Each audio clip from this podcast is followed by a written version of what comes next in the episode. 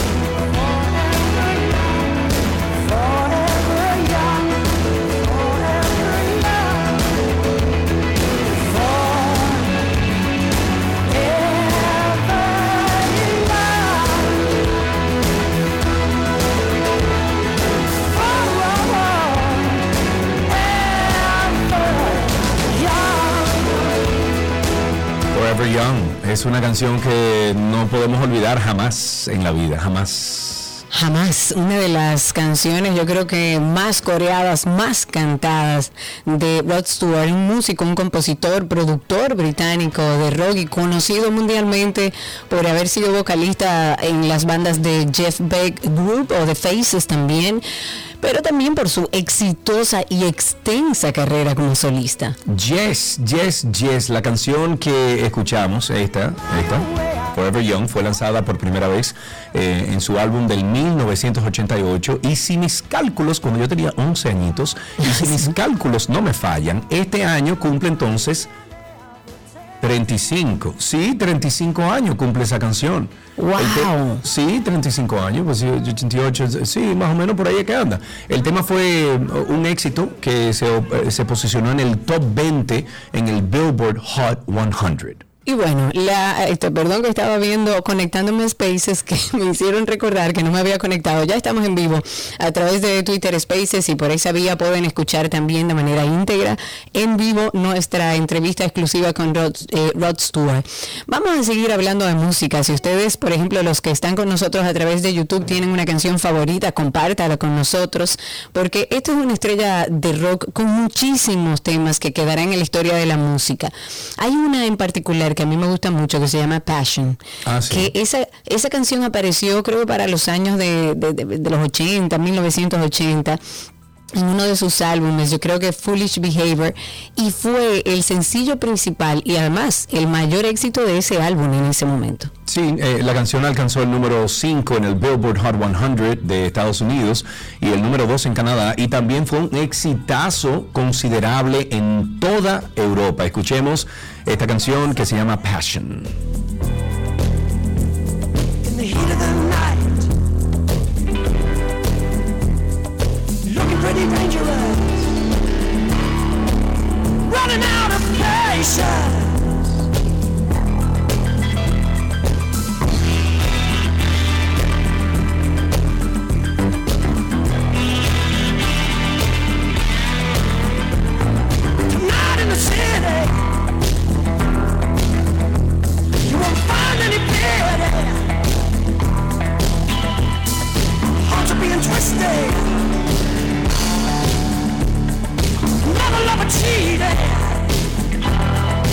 hidden.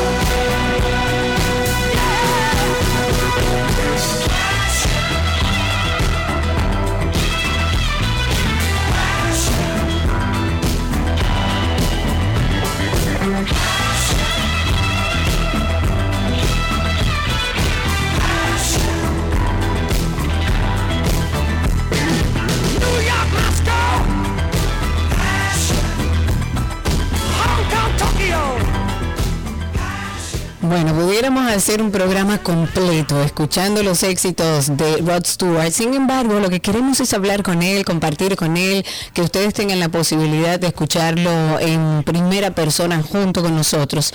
Pero además tenemos en cabina a nuestra queridísima amiga, Ay, locutora talentosísima, productora, pero además yo creo que es, si no la mejor, una de las mejores traductoras en vivo que tiene República Dominicana, que nos va a acompañar en el día de hoy, nuestra queridísima Angeli Baez. Ejemplo. caramba. ¡Hola! ¡Ay, qué presentación tan hermosa, señores! Me Señores. Me siento de Miren, regreso no, espérate, Ángel, espérate, miren, señores.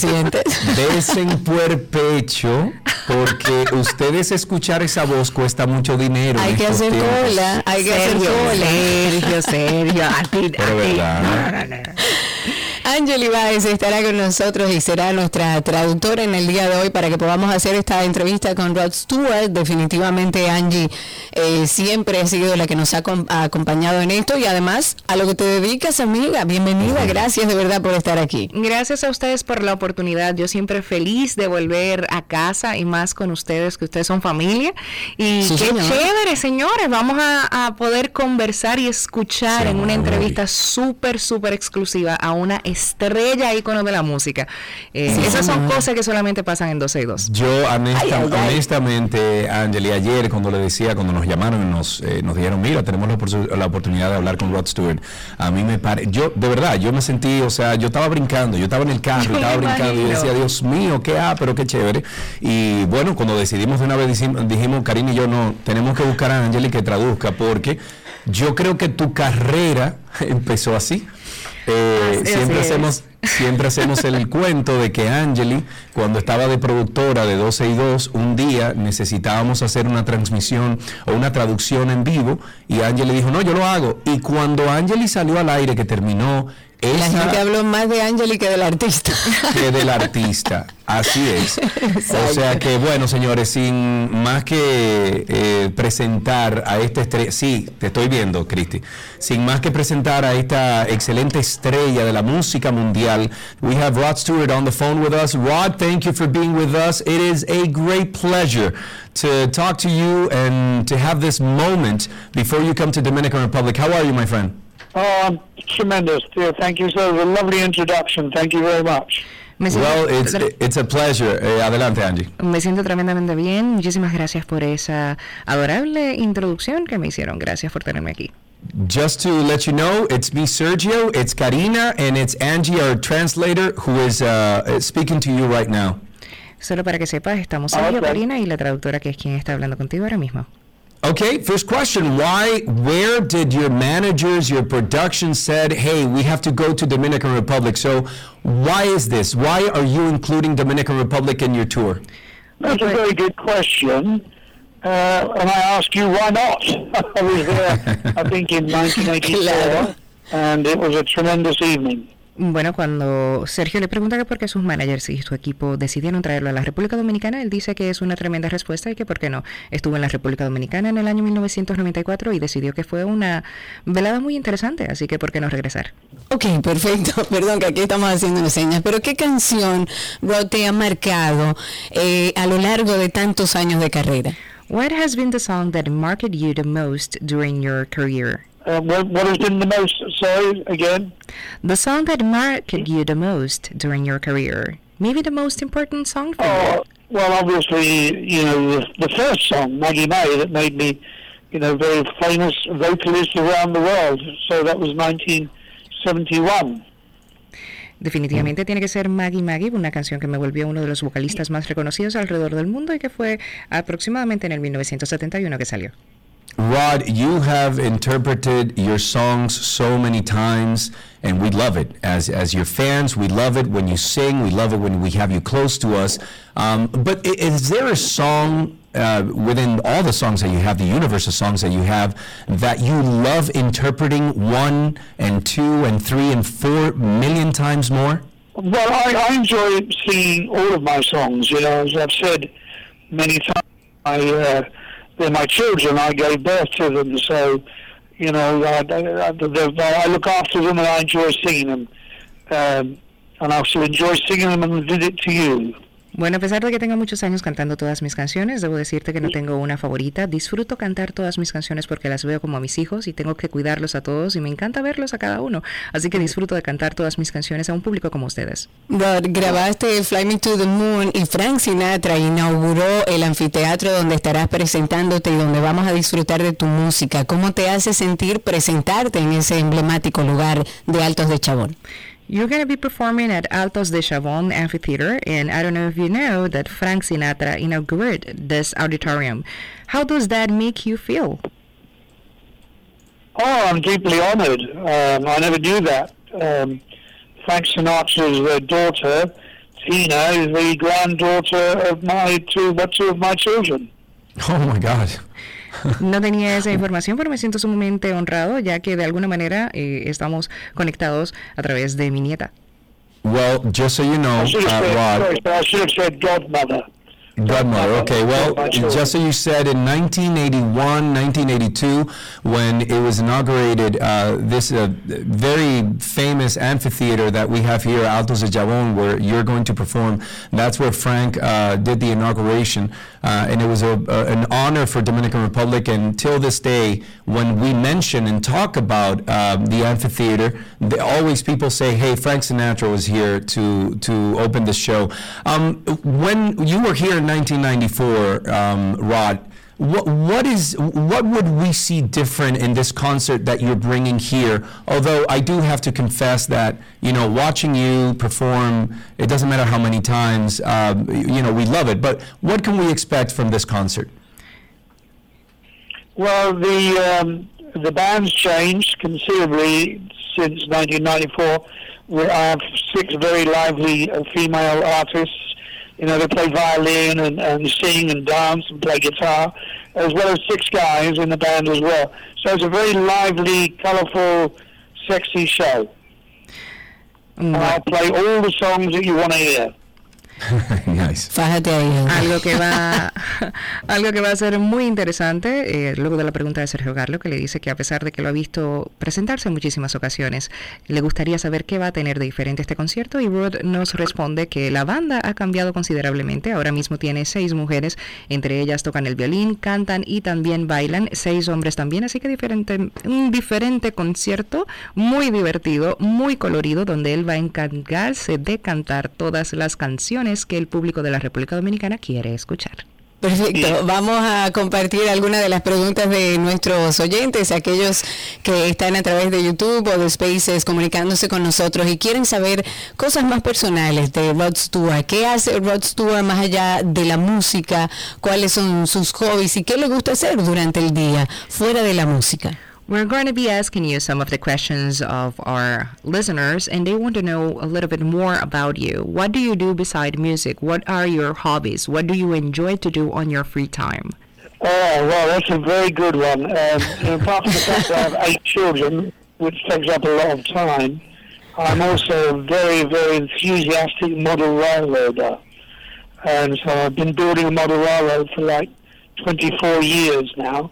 So that's my Wow. hobby. I also still play a bit of football. You know, I used to play in very competitive football when I was young. I still, I still work out a hell of a lot. I do a lot of military training and Oh, wow. underwater swimming to keep myself fit.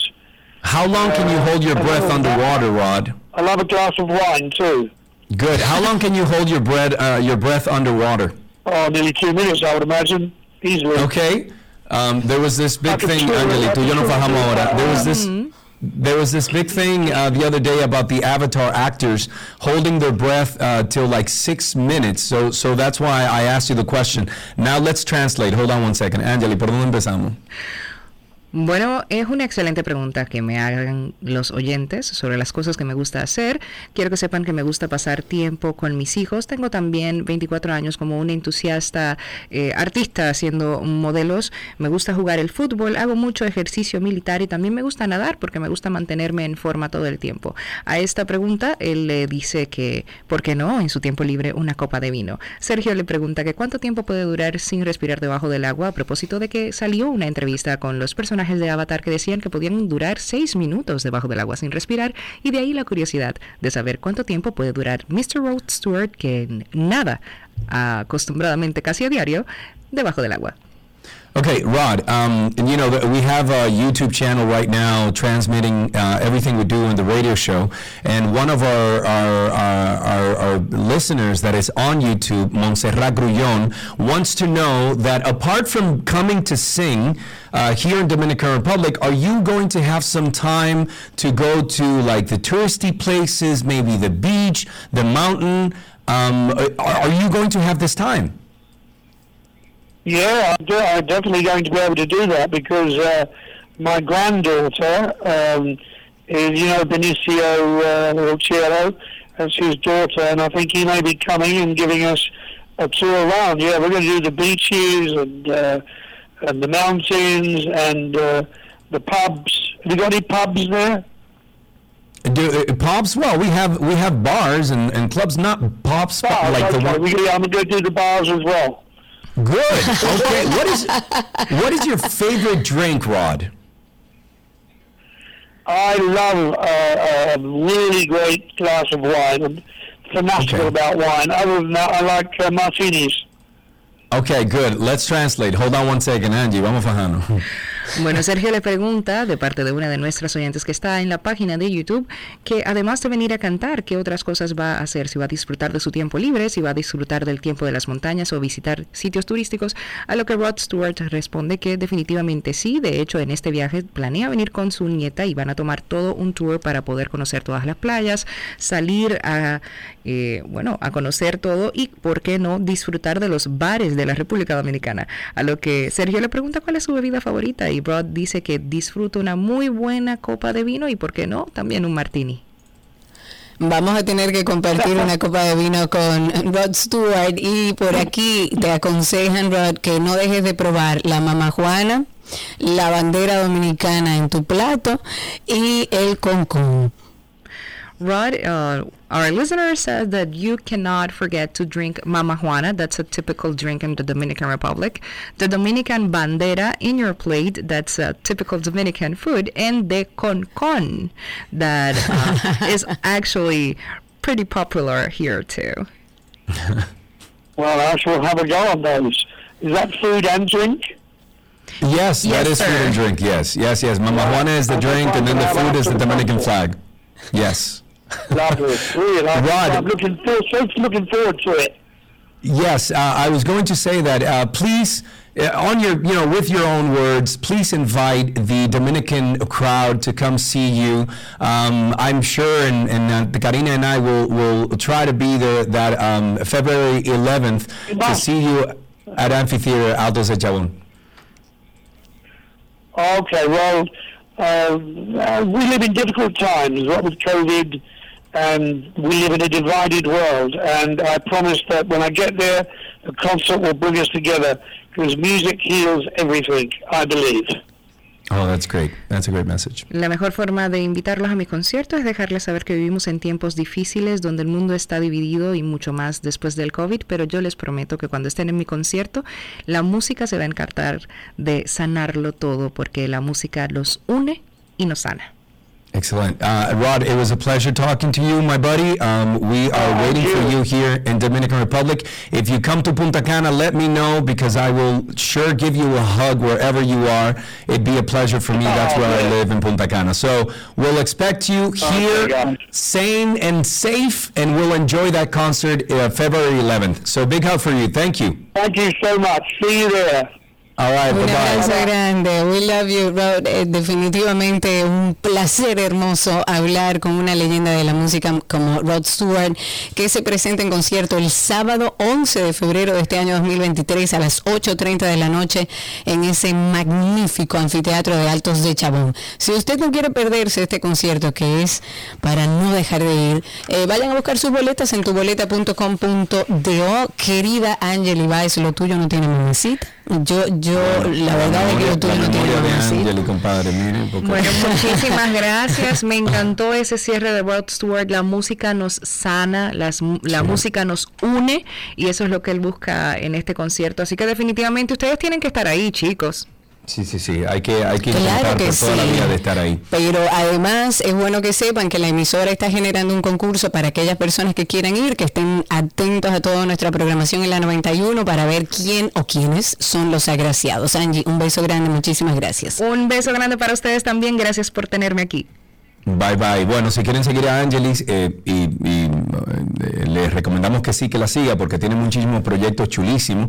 Eh, la pueden seguir en redes sociales como Angeli Baez con ZF. Angeli Baez con ZF. Si necesitan sus servicios de traducción, también lo hace, entre tantas otras cosas que hace con esa voz que Dios le, do- le dio. Mientras tanto, muchísimas gracias a quienes hicieron los contactos con nosotros aquí en 12 y 2 para traernos en su propia voz a Rod Stewart. Se presenta en concierto el sábado 11 de febrero, 2023, le hace este 11 de febrero a las 8.30 de la noche en el Anfiteatro Atos de Chabón. Las boletas están a la venta en tuboleta.com.do. Y así empezamos 12 y 2 en el día de hoy.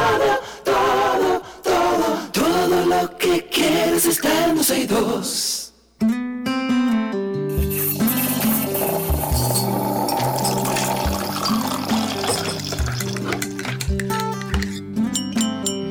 Estamos en nuestro cafecito de las 12 hoy jueves y como cada jueves le decimos a ustedes que siempre vamos a interactuar con alguien que ustedes conozcan. En este caso nos vamos a sentar a tomar un café con la comunicadora Madeline Bare. Hola, Madeline, ¿cómo estás? Hola, hola, ¿todo bien? Qué bueno. De verdad yo súper feliz por esta invitación. Ah, pero nosotros nos enteramos que tú eres cafetera, entonces ya tú tienes que entrar al grupo de cafeteros de 12 y 2. Una cosa, ¿a ti te dicen Madeline Bare o Madeline Bear? Madeline Baré. Bare, Bare, ok, porque me imagino que cuando tú viajas te dicen Bear. Sí, de vez en cuando, sí, en USA.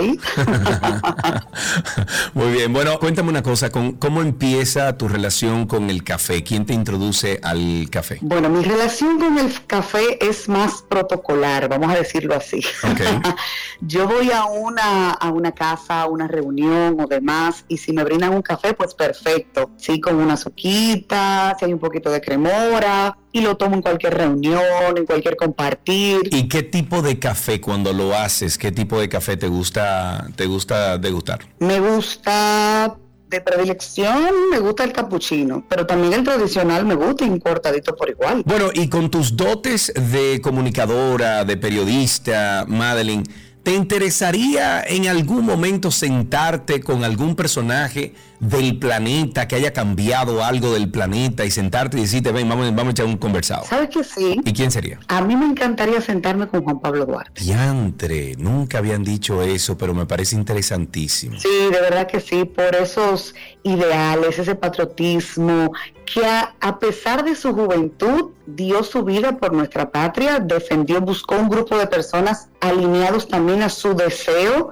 tuvo liderazgo. Entonces, ese impulso de dónde le nació y por qué, cosa que todavía hoy lo agradecemos. Sí, sí, sí, sí, claro. ¿Qué tipo de café le brindarías entonces a Juan Pablo Duarte? Yo le brindaré un cortadito, sí. Un cortadito.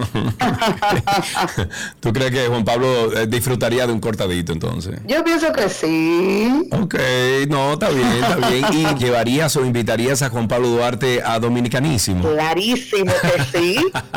Hablemos un poquito de este proyecto, se llama Dominicanísimo. Cuéntame de qué va, por favor. Pues ya así pasando, como un- dando un pasito bien cerquita desde Juan Pablo Duarte hasta todo este proyecto del Dominicanísimo, desde hace cuatro años, por mis conocimientos a nivel protocolar y también la parte de comunicación, yo quise todas las informaciones de nuestros símbolos patrios, comunicarla, transmitirla de una manera un poquito más divertida a todos mis usuarios en Instagram, en Facebook, como yo lo había hecho. Eso fue ya, como dije, hace cuatro años. Lo hice de una manera súper orgánica, hacía unos cuantos posts en el mes de la patria sobre los símbolos patrios, dígase la bandera, el escudo, el himno nacional. Entonces, todas las informaciones generales que están también compuestas en una ley que tenemos que mucha gente hasta también la desconoce, que es la ley 21019, que es la que regula nuestros símbolos patrios. O sea, todas las cosas que queremos saber están en esa ley.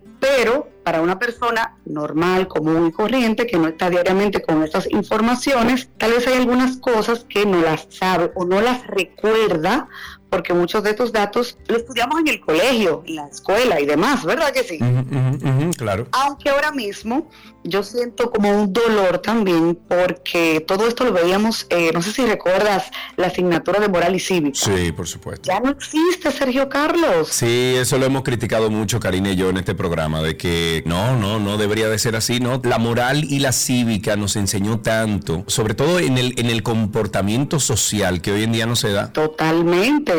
Entonces, ahí es- estudiamos todas, todas esas cosas que sí, supuestamente lo han pasado a sociales, pero no es lo mismo. No. Yo veo un grupo de jóvenes subiendo hoy día en las calles, demás, llega un mes de la patria en aquel entonces. No veo casi banderas en las calles, no. no. veo gente hablando de eso. Ay, no. En los medios de comunicación, Sergio Carlos, tampoco veo mucha gente hablando en el mismo mes de la patria. Yo dije, bueno, humildemente, como yo conozco estas informaciones, en mi Instagram, con los pocos seguidores que tenga, pues hago un aporte de mi parte, ¿verdad que sí? Claro. Entonces ahí comencé a hacer el informativos. Ya en el segundo año me escribe una persona que dónde puede encontrar una bandera para colocarla en su casa. Y yo, wow, qué bien. Ahí pongo otro post en todos los lugares que aquí venden banderas. Uno de ellos me escribió para atrás y me dijo, oye, qué lindo lo que estás haciendo. Yo quiero unirme contigo. Y son las personas de banderas globales. Ah, qué cool. Y desde el segundo año hasta la actualidad hemos hecho esta campaña en conjunto. Y déjame decirte, Sergio Carlos, que hemos regalado en toda República Dominicana, no solo en Santo Domingo, más de 200 banderas. ¡Wow! ¡Qué bien! Y pines también de, de- de ropa de la bandera nacional. ¿Qué yo hago en, en toda esta campaña? Normalmente, a este año la renové por completo para hacer cosas más diversas, pero lo que normalmente hago son preguntas para que las personas me respondan, aunque lo busquen en Google porque no se acuerdan, pero lo buscaron. Sí, sí. Y algo se le queda, ¿me entiendes? Claro. También hago giveaway, hago unas plantillas para que la llenen y la coloquen en sus historias sobre informaciones de la dominicanidad o del patriotismo.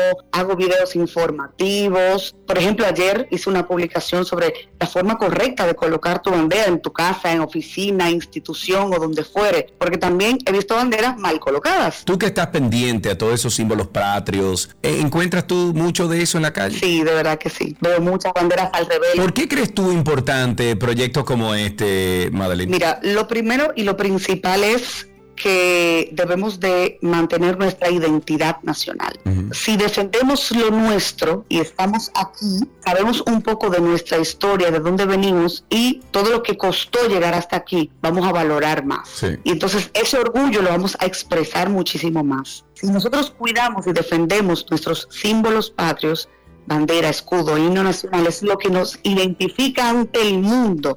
Y esa es nuestra identidad nacional y defenderla para que informaciones no mueran o se desconozcan año por año. De verdad yo me siento súper orgullosa y feliz cuando mucha gente me dice, yo no sabía eso, gracias. Para ponerte un ejemplo, la primera pregunta de esta campaña fue, ¿cuándo es el Día de la Bandera Nacional? Y hay mucha confusión con eso, porque mucha gente cree que es el 25 de febrero y no es así. Es el mismo 27 de febrero, Día de la Independencia Nacional. Son muchas cosas que tenemos que aprender de... Bueno, ¿hasta qué fecha eh, será dominicanismo y cuáles son la- las vías que la podemos, podemos disfrutar de este contenido? Es todo el mes de la patria. También les doy otro dato, no es solo un mes. El mes de la patria inicia el 26 de enero con el Día del Natalicio de Juan Pablo Duarte y finaliza el 9 de marzo con el Día del Natalicio de Francisco del Rosario Sánchez, estando en el intermedio el natalicio de Mella, que es el 25 de febrero, y también el Día de nuestra Independencia, el 27. Entonces, por eso se englobó como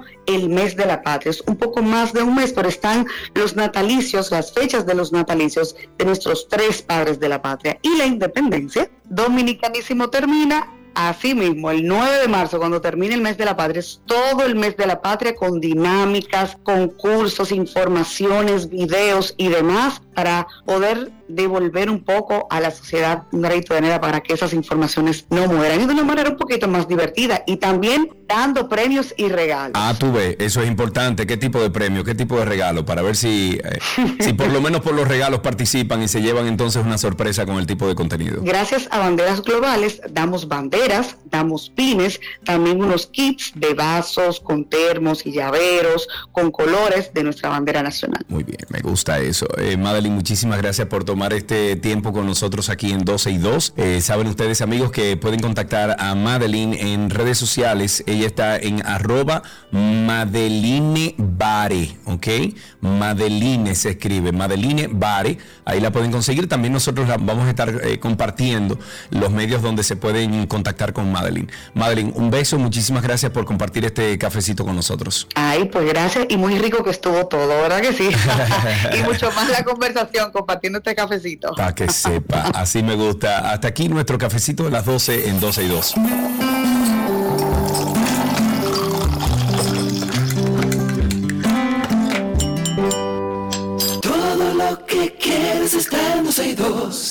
Regresamos entonces. Eh, tú sabes que tú y yo, Karina, empezamos musical en el día de hoy y como que nos- no nos y actualizamos. bueno.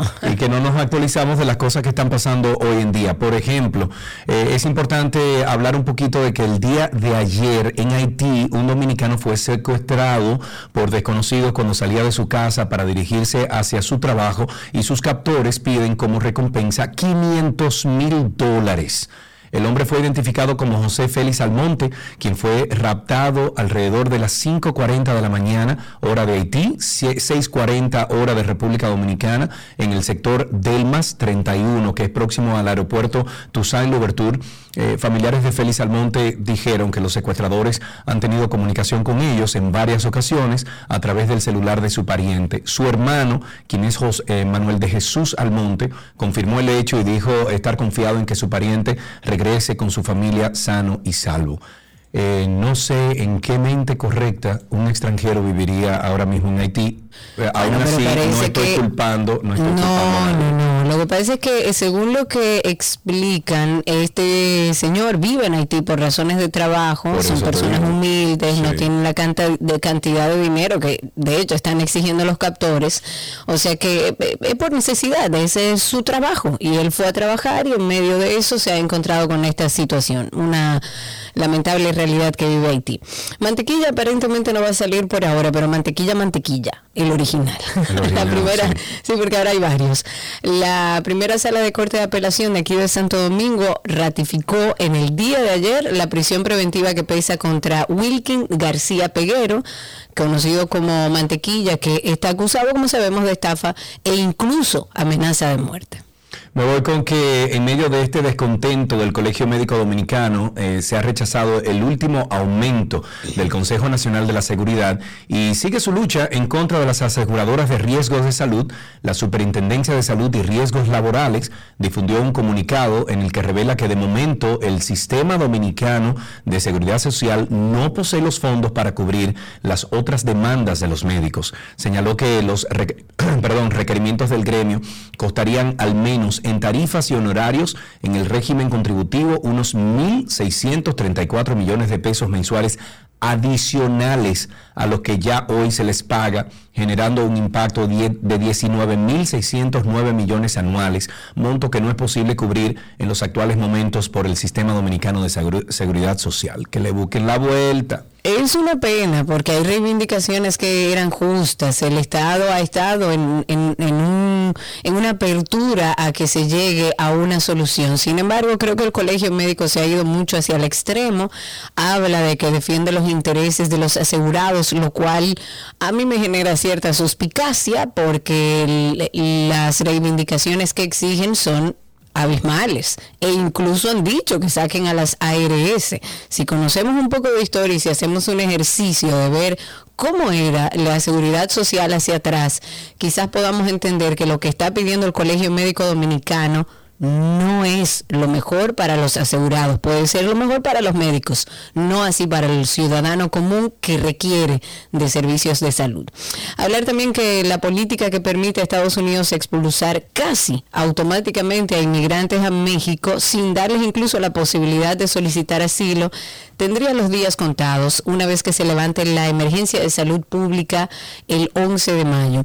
Para que entiendan un poco, el gobierno del presidente demócrata Joe Biden esta semana informó que el 11 de mayo va a levantar este estado de emergencia declarado en el 2020 para, eh, buen dominicano, para atajar la pandemia del COVID-19. Se tomó esta decisión y tiene repercusiones significativas en la frontera de Estados Unidos con México, donde las autoridades ya han interceptado mm, a 863.929 migrantes desde el comienzo del año fiscal en octubre hasta el 31 de diciembre. La inmensa mayoría de ellos son expulsados inmediatamente, invocando en parte el título 42, que es una norma sanitaria que fue activada por el presidente republicano o el expresidente republicano Donald Trump en el 2020. El gobierno quiere rescindir ya esta norma, pero está pendiente de una sentencia de la Corte Suprema que bloqueó su revocación en diciembre pasado. Hay que ver El, lo que cos- pasa. el costo promedio de la, de, la, de la canasta familiar a nivel nacional sube cada mes conforme a los números que publica el Banco Central de la República Dominicana. Entonces, Ahí es que yo no entiendo. Estamos creciendo, el turismo está mejor que nunca, las eh, captaciones, por ejemplo, de, impuestos de, de mercancía que entra al país también están rompiendo récord. ¿Cómo es que el gobierno actual, el Estado dominicano, el gobierno del PRM hoy en día no puede mantener en balance la canasta familiar? No lo entiendo. Si hay un- una demanda impresionante para nosotros los dominicanos en temas de, de negocios, ¿cómo es que la canasta familiar sigue subiendo? Yo siempre he dicho que por más que hablen de número, de que nos está viendo el Producto Interno Bruto, de si hay préstamos o no hay préstamos, de que todos los años crecemos económicamente como país, si eso no se No ve se reflejado en los ciudadanos, Claro. yo ni lo hablaría. Porque la gente Claro. no entiende de términos económicos. La gente lo que entiende en su vida diaria es, Es- si tiene la capacidad claro. para comprar por lo menos lo básico. No, y de ir al familia. supermercado, Karina, de uno ir al supermercado y hacer una... Señores, yo hice una compra ayer, eran siete, ocho fundas. De compré terreno. un chin de jamón, compré llevar tu queso. funda reusable. Eh, bueno, sí, es verdad, tengo que hacerlo. Y tengo, eh, Gaby tiene ahí en la casa. Pero bueno, eh, eh, llevé, ayer fui a hacer una comprita, compré leche de almendra, eh, vamos a decir que son, compro poco, pero son El algunos- relleno. Sí, El pero, relleno, pero que son... relleno. Exacto, señor, 8.600, eh, 8.300 pesos. Sí. Ocho funditas, ocho, ocho, si- siete funditas que compré. Y te digo, era, ahí había, por ejemplo, eh, queso, jamón, que eh, eh, ni huevo no había en el supermercado, o sea que no, no pude coger, eh, tomar ningún cartón de huevo. Eh, pero nada, fue cosita, 8.200 pesos. Así mismo. Entonces, la, ese crecimiento económico no lo estamos viendo los ciudadanos. No qué bueno estamos. que nuestro país sigue estable, qué bueno que nuestro país en los indicadores eh, marquen que estamos creciendo. Lo que tenemos que hacer no el ejercicio es de ver cómo, de qué manera este crecimiento que está teniendo República Dominicana se ve reflejado en la calidad de vida de sus ciudadanos. Ojo, y que el PRM ahora dice, el mismo presidente lo ha dicho, de que de repente, bueno, pero ahí están los mercados modelos. Mi hermano, ¿quién va a coger por un mercado modelo? No, hay mucha gente que los Karina, utiliza. Karina, ¿tú, has ido, que los. ¿tú has ido a un mercado modelo? He ido, pero no acostumbro a ir. Ok, la mayoría de nosotros, incluso eh, la clase menos pudiente, va a un colmado, va a un supermercado. Sí. ¿Qué mercado del diantre me están hablando? O sea, eso no es el habitual, el, el regular. Regularmente la gente, como dice Sergio, va a colmados y va a supermercados. En un Al mercado- 90%, Karina. por ejemplo, mis señoras van al mercado, pero van frente a una eventualidad, cuando pueden ir, cuando tienen un dinerito para ir a comprar algo que quieren comprar, pero el diarismo se vive a través de los supermercados y colmados que todos los días están más caros, señores, todos los días. No, entonces, entonces, espérate, entonces como dice Joana, por ejemplo, eh, vimos el reportaje que hizo Tianuria, ya le estoy diciendo Tianuria. Tía Nuria. Sí, Oh, Tianuria. ok, como, yo estoy, como yo estoy a las 10, eh, después de ella, yo le digo Tianuria ahora. Qué falta de respeto. Pero estoy ahí, eh, estaba viendo el otro día el, el reportaje que hizo Nuria y nosotros hicimos una historia eh, similar en, en el Antinote, apoyándonos en esa información y, y los videos que eh, publicó Nuria. ¿Cómo es entonces que nosotros hoy en día tenemos un sinnúmero de deportistas, y tú y yo lo hablamos aquí, de deportistas que se están destacando internacionalmente y ahí en el Olímpico, señor, el piso está hecho una porquería, Pero eso el fue- gimnasio no existe, No. las, las habitaciones son una, una, una posilla. Aquí nuestro deporte ha seguido creciendo y podemos ver algo de avance por Creso, que siempre he felicitado a esta organización que ayuda a los deportistas. Creo que ahora el Banco Popular también se sumó para apoyar a, nuestro, a nuestros de- deportistas, pero la realidad es que el deporte siempre y, y lamentablemente no ha sido un tema de interés de los gobiernos. Y hay que decirlo, que este por lo menos le da visibilidad, los felicita, los aplaude, le da seguimiento, por lo menos. Bueno, otro tema importante, con 25 votos de los 28 senadores presentes, el Senado de la República aprobó en el día de ayer el, pro- el proyecto de ley orgánica de régimen electoral. Esto tiene algunas modificaciones que presentaron varios legisladores. Ahora esta pieza vuelve a la Cámara de Diputados para que se conozca y ojalá llegue la, la, aprobación.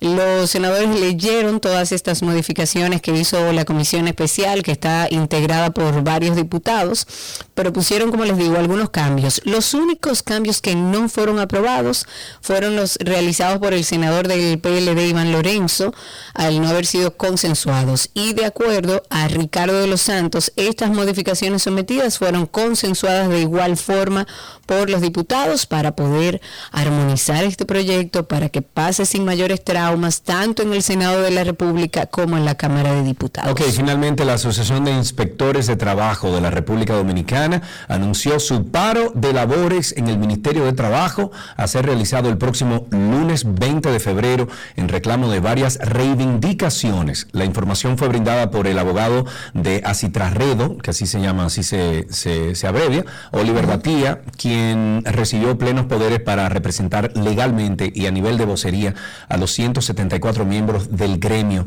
Explicó que el ministro Luis Miguel de Camps, en vez de ejercer una defensa legal limpia, se ha dedicado a intentar sonsacar a los inspectores y representantes locales para cumplir a medias con la escala salarial y de viáticos establecida por el MAP.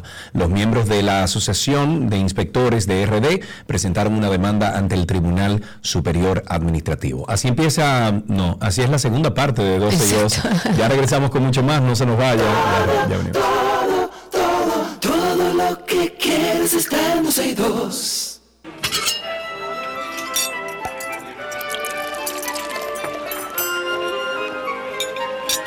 Aquí estamos Ulala. en Ulala, oui, je mange, la mange, comida de de Gabriela. Gabriela Paz, que se pone oui. Hola Gaby. Hola.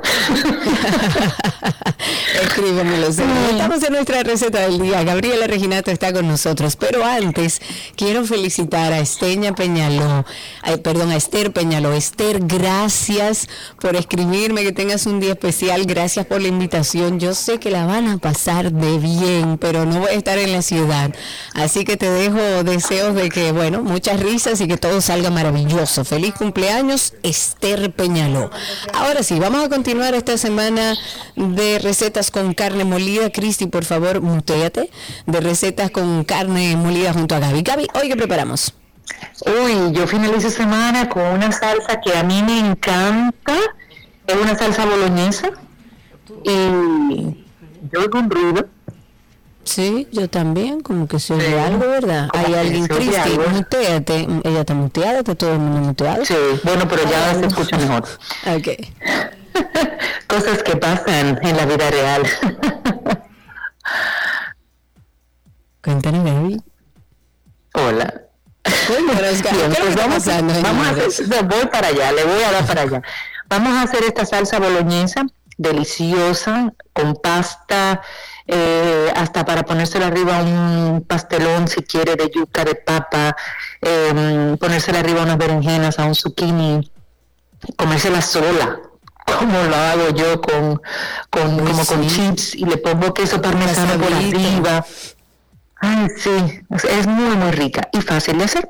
Vamos a necesitar una libra de carne molida de res en este caso, pero usted puede hacer su boloñesa si quiere con cerdo, perfecto, y si quiere con pollo, por igual. Dos cucharadas de aceite de oliva, una cebolla blanca picadita, un diente de ajo que vamos a tener también picadito, una zanahoria rallada, eh, se la lava bien, no necesita pelar, además la cáscara hay muchas eh, vitaminas que aprovechar. Un pimiento morrón rojo que vamos a cortar en juliana, dos cucharadas de pasta de tomate, una lata de tomates o también puede utilizar, pensándolo bien, dos tazas de tomates sin semillas, pelados y picados, as- así como tomates naturales. Pero a mí me gusta mucho utilizar los tomates ya que vienen en lata. Eh, me, me va muy bien. Dos tercios de taza de vino tinto, que le da muy, muy. Una cucharadita de orégano seco, una cucharadita de azúcar y sal y pimienta al gusto. Que de hecho la cucharadita de orégano seco pueden variarlo eh, por una cucharadita del mix de hierba de guala, que le va muy bien también. Ok. Entonces, en una olla vamos a agregar el aceite de oliva, incorporamos la cebolla y el ajo. Y esto lo vamos a cocinar hasta que la cebolla esté tierna. ¿ok? Entonces luego lo que hacemos es que vamos a incorporar la cebolla y el pimiento y esto lo vamos a dejar cocinar por alrededor de unos 3 minutos aproximadamente. Agregamos la carne molida y con un tenedor o con una cuchara de madera vamos a comenzar a presionarla porque la carne molida lo primero que hace es que se eh, empegota al tocar calor. dura, ajá. Exacto, entonces con un tenedor usted la va soltando o con una cuchara de madera la va soltando. No la o sea, no la presione para que no botes, para que no drene su jugo, sino que usted la va separando, no aplastando. Okay. ¿Ok?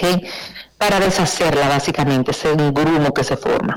Entonces ya una vez pues comience a perder el color rojo, vamos a agregar los tomates y la pasta de tomate y vamos a mezclar bien agregamos el vino, incorporamos el orégano, el mix de hierba de voilà, el azúcar, la sal y la pimienta al gusto. Vamos a bajar el fuego, vamos a tapar y usted va a ir midiendo, moviendo, eh, no, no te voy a decir que constantemente, pero sí eh, de vez en cuando. Es importante tapar porque si dejamos destapado se va a evaporar mucho y no nos va a quedar eh, jugosita la carne ahora de la salsa. Ahora bien, si usted quiere que sea más espesa, pues entonces usted destapa la olla y deja que el vapor pues haga su efecto y ahí se va a ir reduciendo. Si no tenemos destapado, o sea, tenemos tapado y dejamos cocinar. Esto es una cocción bastante, entre comillas, rápida, es una salsa que se cocina rápido porque la carne molida eh, se presta para eso, pero lo vamos a hacer a fuego eh, fuego lento, o sea, por decirlo así, fuego bajo, y por alrededor como de 20 minutos para que tome sabor y, se enriquezca el sabor de la salsa en ese, en ese sentido. Entonces ya cuando obtenga la consistencia deseada, que ya sea más líquida o más espesa, pues la vamos a retirar.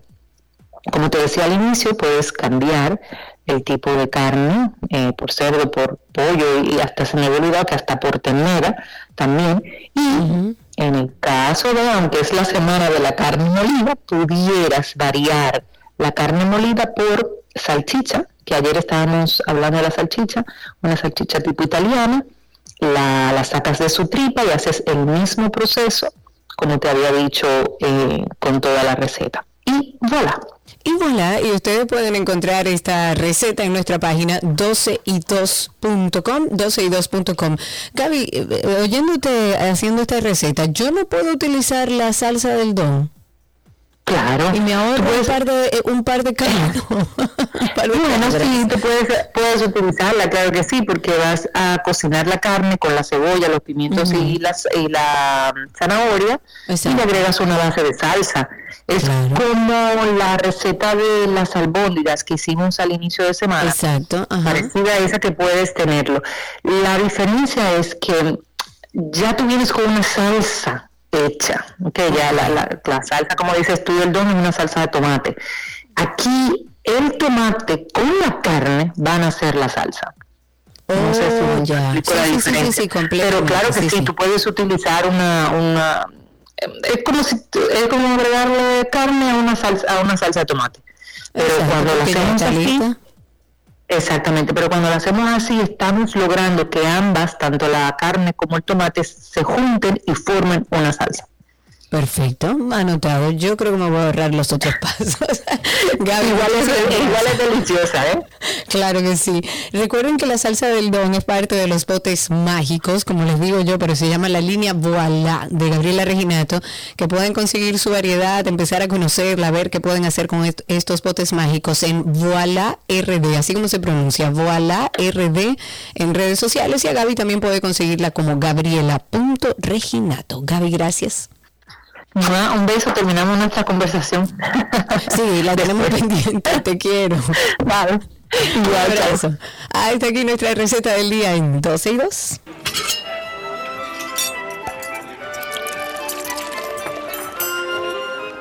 Todo lo que quieras está en 12 y 2.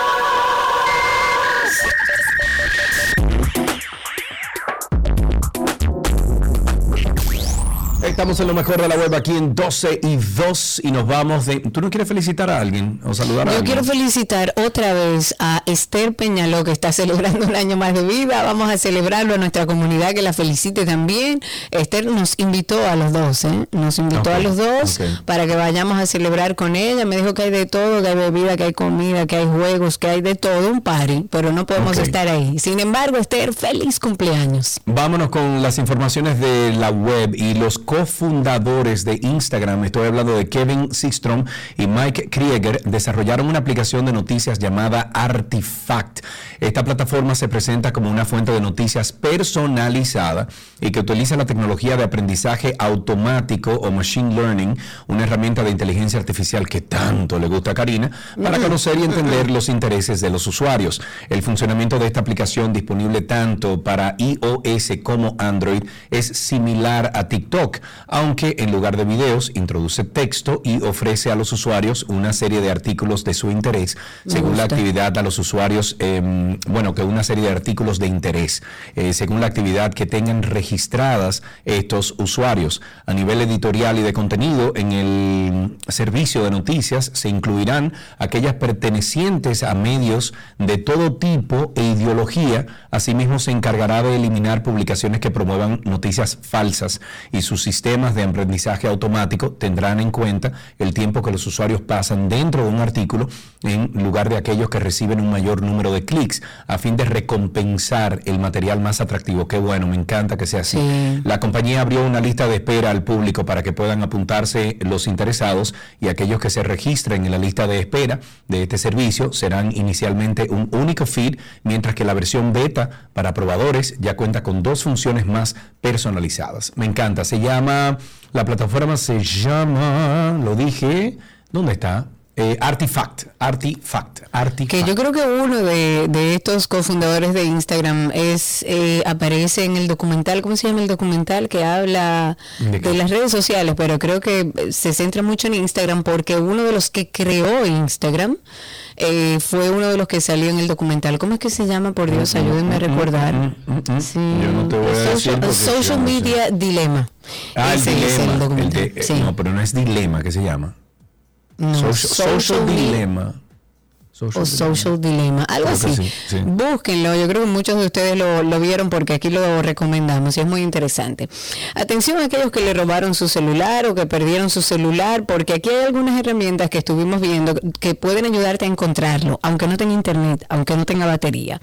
El servicio Encontrar mi dispositivo de Android, en este caso, permite localizar el teléfono móvil de forma remota si usted lo perdió, si se lo robaron e incluso eliminar los datos para evitar que un tercero acceda a ellos. Y para ello tiene que estar conectado a una red Wi-Fi o con los datos móviles activados. Sin embargo, una novedad ha preparado Google llamada Privacy Sandbox, que va a permitir su localización también aún si no está conectado a ninguna red e incluso si el teléfono está apagado, como muestra el canal de Telegram Google News, especializado en todo este tema de novedades de esta marca. Y esta novedad ya la anunció la propia Google a finales de año cuando informó de que llegaría con la eh, nueva actualización en Google Play. Eh, y si bien ahora acaba de entrar en una fase beta, están trabajando en eso. Se trata de un nuevo ajuste que guarda la localización más reciente de tu teléfono inteligente o de tu celular siempre que el usuario lo tenga activado. Y de esta forma te va a permitir localizar el teléfono o los accesorios que están vinculados que no tengan ninguna conexión. La función en sí solamente está disponible en dispositivos aprobados para estas pruebas. Hasta ahora esta herramienta está limitada para aquellos dispositivos que estuvieran conectados a internet, pero va a seguir avanzando. Android ya está probando esta nueva función con algunos usuarios y me parece interesante porque yo creo que también los ladrones han ido entendiendo cómo es que funciona todo y te la ponen más difícil para encontrar el dispositivo. En este caso es para Android. Hoy vamos a enfocar la depresión y hablar de los casos de los niños y adolescentes, porque aunque usted no lo crea, los niños también pasan ese proceso. En los niños se ve esa tristeza más como irritabilidad, como un mal humor. Ah, es que él siempre está malhumorado en el colegio, es que está muy irritable por cualquier situación, explota. En los adolescentes es más como la apatía, como ese aislamiento, es el no expresar emociones. Creemos y entendemos que es de vital importancia seguir hablando de esto. Es necesario abordar estos temas tan importantes para todos. Karina y Sergio. After Dark. Karina y Sergio After Dark en todas las plataformas de podcast nos buscan como Karina Larrauri o Sergio Carlo eh, o pueden entrar a Google y ponen ahí Karina y Sergio After Dark y les sale absolutamente toda la lista donde estamos. Hasta aquí lo mejor de la web en 12 y 2.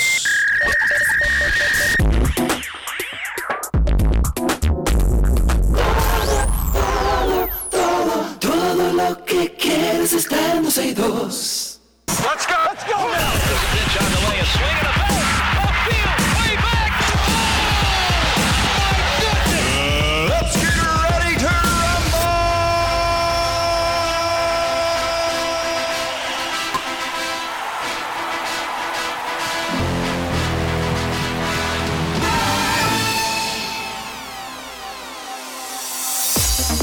Estamos en Noticias Deportivas en 12 y 2. Esto llega a ustedes gracias a El Molino Deportivo. Contamos contigo, campeón. Gracias a Vita Salud, la tienda de las vitaminas y la nutrición deportiva. Y gracias a Bici Centro, tienda especializada en bicicletas desde el 1949. Vamos con béisbol, señores, porque hoy es jueves 2 de febrero y arranca una edición más de la Serie del Caribe, misma que tendrá eh, a Venezuela como sede. Los est- de la Rinconada y de la, de la Guaira son los establecimientos que van a albergar este evento caribeño. Van a ser ocho los equipos que representarán a sus países en esta ocasión, teniendo a Cuba, Curazao como invitados, pero también los campeones de México, Puerto Rico, República Dominicana, Venezuela, Panamá, Colombia, así como dos invitados. En el juego de hoy ya van por la cuarta entrada, México 1, República Dominicana 3, llevando la delantera, ya somos todos dominicanos, no importa que haya sido el Licey que ganó, es el equipo dominicano, no, no importa Alan, no, no importa Alan. No importa, es un equipo dominicano que está ahí, así que desde aquí toda la buena energía para nuestro equipo. Ok, vámonos con otra información de béisbol. El lanzador dominicano Luis Castillo no irá, escuchen esto, no irá con República Dominicana al Clásico Mundial de Béisbol que se celebra el próximo mes de marzo, así lo informó el presidente de operaciones de béisbol de los Marineros de Seattle, Jerry Dipoto, a través de una conferencia de prensa. Dipoto dijo que el criollo dominicano se estará entrenando con la organización, asegurando que esta decisión fue tomada de manera conjunta. El pasado mes de enero, el presidente de la Federación Dominicana de Béisbol, eh, Juan Núñez, dijo que 18 de los 50 jugadores del roster dominicano presentaban impedimento por parte de sus equipos de grandes ligas, por lo que sería posible su ausencia en el clásico. Asimismo, aseguró que la, la gerencia del equipo dominicano estaría buscando dejar sin efecto la medida. En básquetbol, el Club Virgilio Castillo Chola de la Romana y los Laguneros de San Cristóbal triunfaron este miércoles en la jornada inaugural del primer torneo de baloncesto Copa de Campeones TBS o TBS 2023 eh, en opción a esta copa que está sucediendo ahora. El Chola dispuso de los correcaminos de Puerto Plata 119-117 en doble tiempo extra en el encuentro que fue disputado en el Palacio de los Deportes Profesor Virgilio Travieso Soto, que es la sede del certamen que se va a celebrar hasta el domingo y que tiene como dedicatoria especial a Luisín Mejía, Mejía Oviedo. Los romanenses se valieron de la ofensiva de Jason Colomé, quien encestó 54 puntos y atrapó 9 rebotes en una formidable tarde, tarde en la que lanzó de 23-15 de campo, de 13-3 desde el arco de 3 y 17-15 en la línea de tiros libres. Me voy con tenis Carlos Alcaraz, Estefanos, bueno, Sis- Sisipas. No, Sisipas. ok. Sisipas. Casper Ruud y Taylor Fritz y también Olger Rum son los cinco tenistas dentro del top 10 de la ATP que lideran el cuadro para la próxima edición del Abierto Mexicano de Tenis. Eso anunciaron los organizadores. El español Acaraz, de 19 años y actual número 2 del mundo, jugará por primera vez en México, luego que el año pasado canceló, luego de que el año pasado cancelara de última hora por una, se cancelara su participación por una lesión. El Abierto Mexicano de Tenis se realiza el 27 de febrero al 4 de marzo próximo en las canchas duras del complejo Mex Tenis del balneario mexicano de Acapulco, güey. ¿Qué onda, México? En otra información, en Fórmula 1, el equipo estadounidense Haas Fórmula 1 fue el primero en presentar el monoplaza en el que competirá en la temporada 2023. El auto, donde competirán el danés Kevin Magnussen y el alemán Nico Hulkenberg, y la, devel- la develación del livery del coche, es decir, el diseño y pintura que portará, que portará, se hizo como ya es costumbre a través de las redes sociales de este equipo. Eh, a ver, ¿qué más dices? Color negro, tiene un nuevo patrocinador oficial que es MoneyGram, el cual se unió a la escudería en Austin 2022. El nombre de VF viene de la primera máquina CNC, computadora de control numérico, por sus siglas, que construyó las empresas de Haas y la B corresponde a vertical, pero Hein Haas nombró a esa maquinaria del very first one y se ha quedado esa nomenclatura para sus autos de Fórmula 1. En Juegos Olímpicos, una empresa japonesa involucrada en el escándalo de corrupción de los Juegos Olímpicos de Tokio 2020 dijo hoy que fortalecería la supervisión para evitar más irregularidades. Eh, traicionó seriamente la confianza pública. Están hablando de Kado- Kadokawa. Eso dijo el presidente de la compañía. Hizo una profunda reverencia con otros dos ejecutivos para mostrar, remordimiento en una conferencia de prensa. Eh, el hijo fundador fue arrestado en septiembre bajo sospecha de haber sobornado a Takashi, Taka- Takahashi más bien, miembro del comité organizador de los eh, Juegos Olímpicos de Tokio, con 69 millones de yenes. Estamos hablando de 480 mil dólares. Vio ese idioma. Eh, Group fue elegido como patro- patrocinador olímpico y publicó el programa y las guías de los Juegos. Ok, entonces nos queda fútbol americano. Tom Brady, considerado el mejor jugador de la historia de la NFL, se convertirá en el comentarista mejor pagado de la televisión. Se están yendo todos a, a comentar después que salen. Sí, Acaba de firmar un contrato que firmó, y está muy bien porque sabe mucho del tema. El contrato lo firmó con Fox Sport por 10 años y... diantre, Y 375 millones de Que dólares. Dios se lo deje disfrutar. Recordemos que, y lo hablamos aquí, que Tom Brady anunció su retiro de la NFL luego de 23 temporadas en las que obtuvo seis anillos de Super Bowl.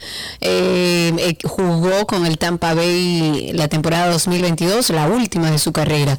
A sus 45 años, este exjugador llegará a la televisión para convertirse en el comentarista mejor pagado de la historia. Y con esto finalizamos eh, deportes, sin embargo siempre invitándolos a que se suscriban a After Dark. Yo nunca en mi vida había escuchado esto, pero en lo absoluto yo me estoy desayunando. Yo soy un total aprendiz en esta conversación que vamos a tener de este episodio de Karina y Sergio After Dark. Hoy vamos a hablar de algo que quizás mucha gente no conoce. El Ayurveda considera al individuo como un ente integral, donde el cuerpo, la mente y el espíritu son una sola cosa. Pero para que vayan entendiendo como un marco teórico, la palabra ayurveda significa la ciencia de la vida. Es un tipo de medicina originaria de la India. La ayurveda es eminentemente preventiva. Tú vas al consulta ayurvédica y te van a dar una serie de pautas de cambios que tú tienes que ejecutar en tu vida. Karina y Sergio After Dark. Karina y Sergio After Dark está en todas las plataformas de podcast. En Google usted pone Karina y Sergio After Dark y voilà. Hasta aquí Deportes en 12 y 2.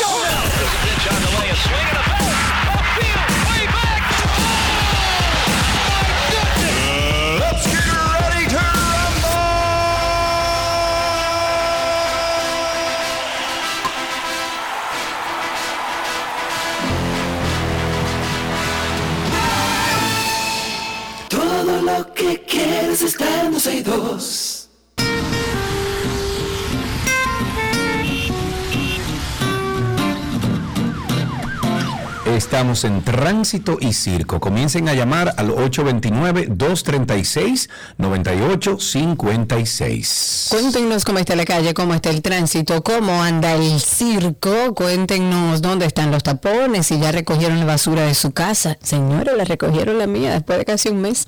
Pero cuéntenos, la idea es conversar con nuestros oyentes al 829-236-9856. 829-236-9856 y por supuesto a nuestros amigos de Twitter Spaces, aquellos que están conectados con nosotros a través de Twitter, que nos escuchan en vivo, también pueden solicitar por ahí ser hablantes y salir con nosotros al aire. Abriendo este segmento, quería comentar el, honor que me dio levantarme esta mañana y tal como comentaba en un último post que hice, suelo hace ya algunos años y a propósito de mi búsqueda de tranquilidad y estabilidad mental, empecé a seleccionar a primera hora de la mañana aquellas cosas que quería leer y que no me perturbaron. A lo mejor por, por el tipo de trabajo que hacemos estamos expuestos a mucha información negativa, mucha carga a nivel de información y lo que siempre trato es de leer puntualmente algunas cosas en la mañana y dentro de esas cosas que elijo leer está la columna o el artículo que siempre escri- escribe José Luis Taveras. Para mí, una persona a la que le tengo altísima admiración y un gran afecto, abogado, periodista, comunicador, he estado siempre pendiente de sus escritos. Y los invito a que lo lean, a que busquen en Diario Libre el artículo de José Luis Taveras. Pueden buscarlo incluso a través de, de la página de Diario Libre. Y los invito a que lean esa información porque... Creo que tenemos una muy buena oportunidad para empezar a entender que el tema de la salud mental no es un tema de ñoños, de blanditos o de una sola eh, parte de la población. Todos estamos expuestos, así como estamos expuestos a enfermarnos de cualquier cosa, del COVID, de influenza, de que nos duele un dedo, de que nos desgarremos un músculo, de que cualquier cosa, así mismo todos estamos expuestos a que en algún momento tengamos que atravesar por un tema de salud mental. Los invito a leerlo. A mí esta mañana cuando lo busqué y vi mi nombre dentro de su escrito, la verdad que me llenó de, satisfacción saber que estamos hablando de este tema, que mucha gente que ha sufrido, que ha transitado lo mismo que yo he transitado, está en la disposición de hablarlo, de abrirse para normalizar el tema y que puedan otras personas que están buscando respuestas también tenerlas. Los invito a que la lean. Eh, y, y para finalizar, un último comentario. Alguien en una oportunidad escribía y me decía, bueno, todos los seres humanos tenemos momentos de tristeza y tenemos momentos de frustraciones, porque es que ahora hay que hacer todo un drama alrededor de las emociones. Eso no es más que falta de información. Claro que los seres humanos dentro de nuestra vida tenemos momentos de tristeza, de duelo, de preocupación, de alegría, de algarabía, todo eso es parte de la vida. Cuando hablamos de temas de salud mental, tienen que ver con situaciones que no permiten que tu vida siga desarrollándose de manera adecuada, que hay conexiones cerebrales, que hay temas físicos y biológicos que no te permiten pararte de la cama. Por ejemplo, a una persona que vive con depresión o a una persona que vive con un trastorno de ansiedad que exponía José Luis Taveras dentro de su artículo, que él transitó por ahí y que para él incluso el COVID lo ayudó porque lo encerró y no tenía que exponerse a aquellas cosas que le daba miedo. Léanlo y tratemos de empezar a entender que los temas de salud mental no es de tristeza que estamos hablando, es de trastornos, de problemas físicos, biológicos y emocionales que son reales y que hay soluciones para tratarlo. Vamos a ver, tenemos una primera llamadita por aquí. José está en la línea. Buenas tardes, José. Gracias por tu llamada. Adelante. Buenas tardes, ¿cómo están ustedes? Estamos vivos, hermano. Cuéntanos. Pues, eh, bueno, yo lo que estoy entiendo es sobre lo que es la justicia independiente de este país. Aquí un peje gordo se roba todos los millones del mundo y no cae preso. Sin embargo, yo le una galleta a la esposa mía, me echan un par de meses. Bueno, allá, bueno, allá, bueno. No sé, no sé si la comparación es la misma, José, oíste.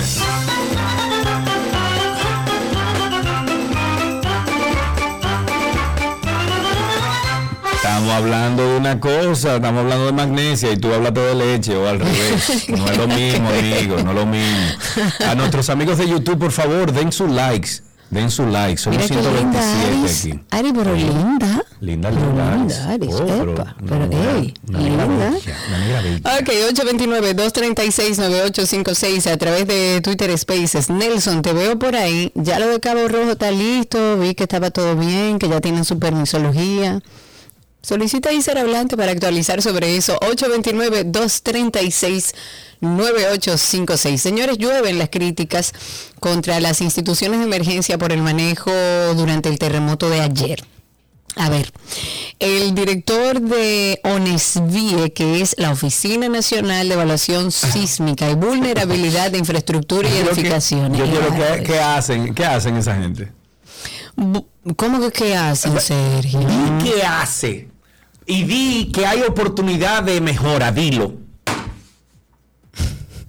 Yo siempre voy a decirlo eso, por eso tú y yo siempre Pero vamos a di, di qué hace esa oficina.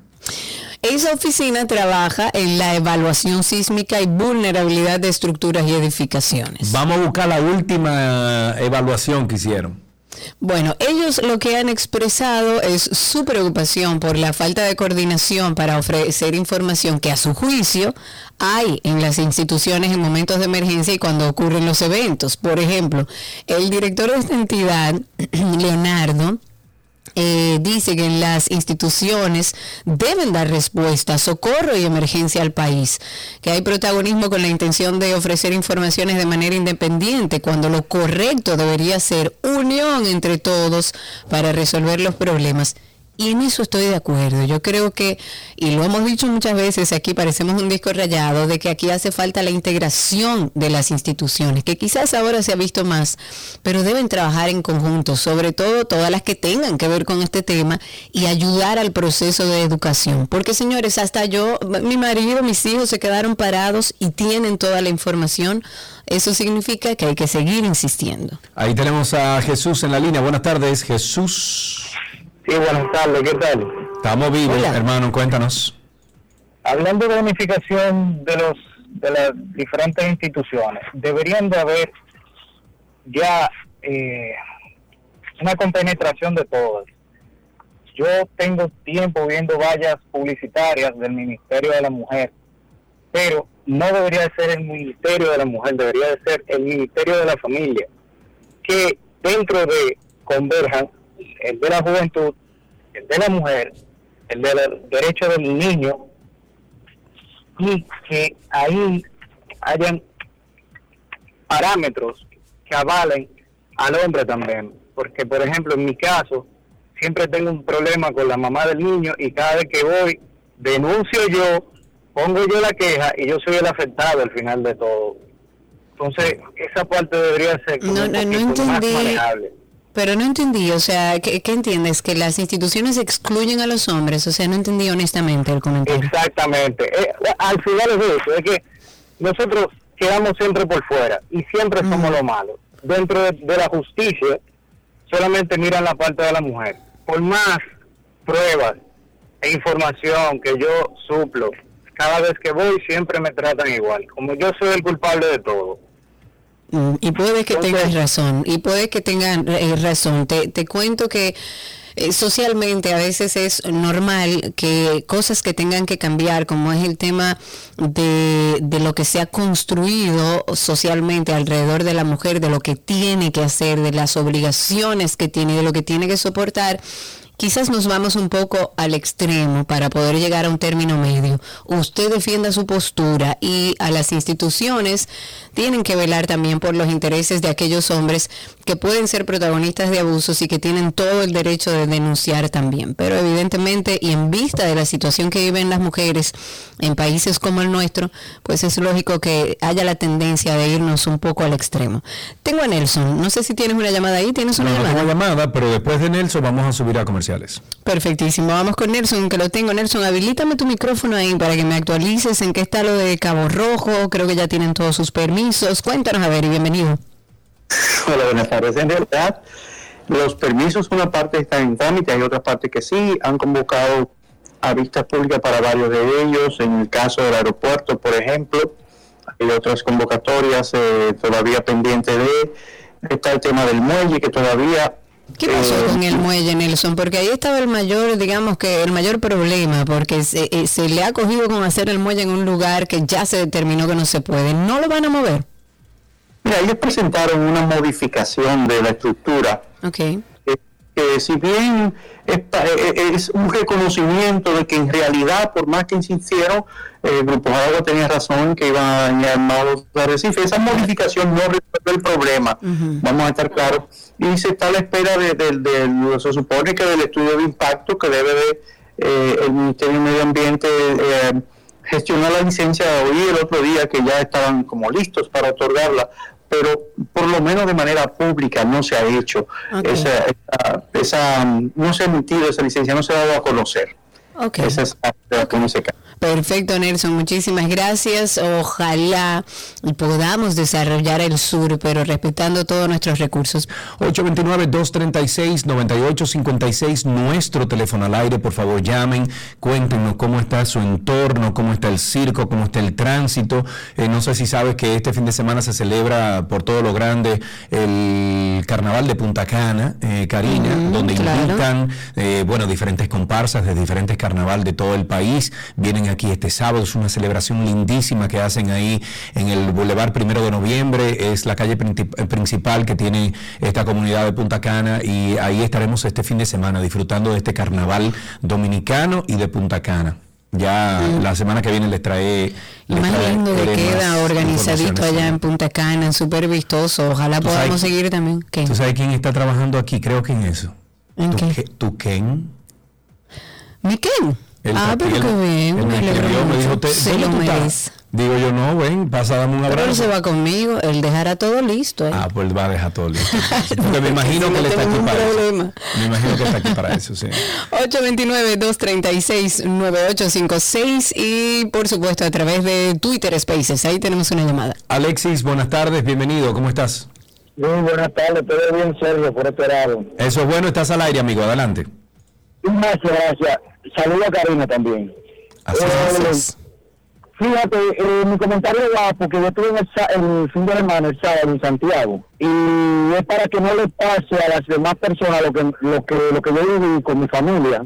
A ver. Yo andaba con mis dos hijos y, y mi esposa. Eh, nosotros, eh, después del almuerzo, que estábamos en un restaurante, eh, subimos a enseñarle el monumento a los niños, ¿verdad? Sí. Lo normal.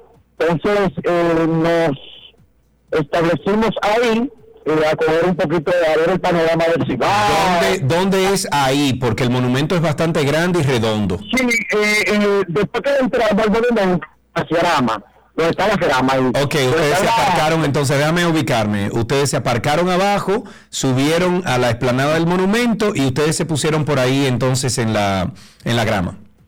Exacto, la Grama, correcto, correcto. Ok. Entonces, eh, mi esposa fue que se dio cuenta de la situación. Dos motoristas, dos menores, estaban mirando fijamente donde nosotros estábamos, con los niños. Entonces, yo le dije a mi esposa, oye, eh, párate y vámonos, vámonos. Arranca. Cuando ellos, ellos vieron que nosotros nos dimos cuenta, nos pusimos alerta, inmediatamente ellos se fueron, arrancaron y se fueron. Ok. Y lo que yo estoy diciendo es que deben de tener más vigilancia. Pero mira, no vi- Déjame, no déjame hacerte una pregunta, porque estoy yendo mucho a Santiago y a Jarabacoa, y el otro día me senté ahí en uno de los restaurantes que está alrededor de- del monumento, y me fijé que hay muchos agentes dando vueltas por ahí. A lo mejor fue ese día, porque estás hablando de otra cosa. No, no, mira, nega- no, negativo, negativo. Ok. Negativo. Ok. Era otro, era otro día. Negativo. Andan dos, te pasan dos en un motor. Sí. ¿Verdad? Sí. Y, y, y, a- y, a- repente, porque los delincuentes parece que lo están chequeando. Lo Sí. chequean. Sí. Y ellos van y hacen su desacato. Entonces ellos no vuelven a pasar más. Y no se ve pa- bajo de patrulla. Qué cosa tan grande. Atención. Abelito, atención Abelito, ponga seguridad ahí en Santiago. Ahí tenemos otra llamada y luego Ahí. pasamos con Yankee, que lo tengo en Spaces. Tenemos a JT, eh, bueno, que Yankee se asegure de tener señal por amor a Dios. Ok. Yankee. Vamos arriba entonces. Tenemos a JT aquí en la línea. Buenas tardes. Buenas tardes, Sergio, Karina, ¿cómo están? Adelante, mi querido, está al aire. tiempecito sin llamar por ahí. Pero eh, quiero llamar eh, a la atención a las instituciones que tienen que ver con lo que es, eh, los- ya sea eh, la remodelación de elevados, carreteras y eso, y también a lo que es la RINESET con relación a la viabilidad del tránsito.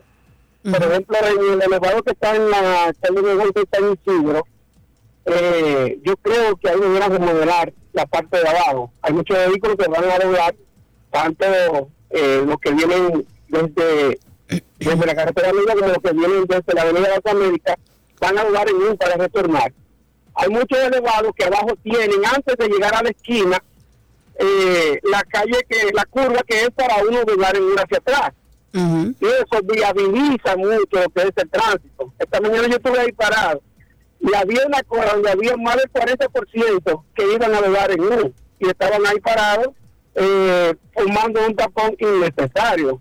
Cuando eso ahí debieron hacerlo en ese no sé por qué unos así y en otros no. no.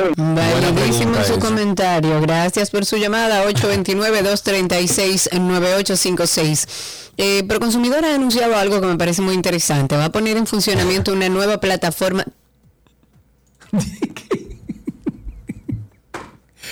Es que Karina, vamos a poner mil plataformas, vamos a establecer y no ¿Qué le dan hacemos? seguimiento a- a, nada. ejercicio, no le dan seguimiento a nada, Karina Larrauri. Vamos a hacer un ejercicio.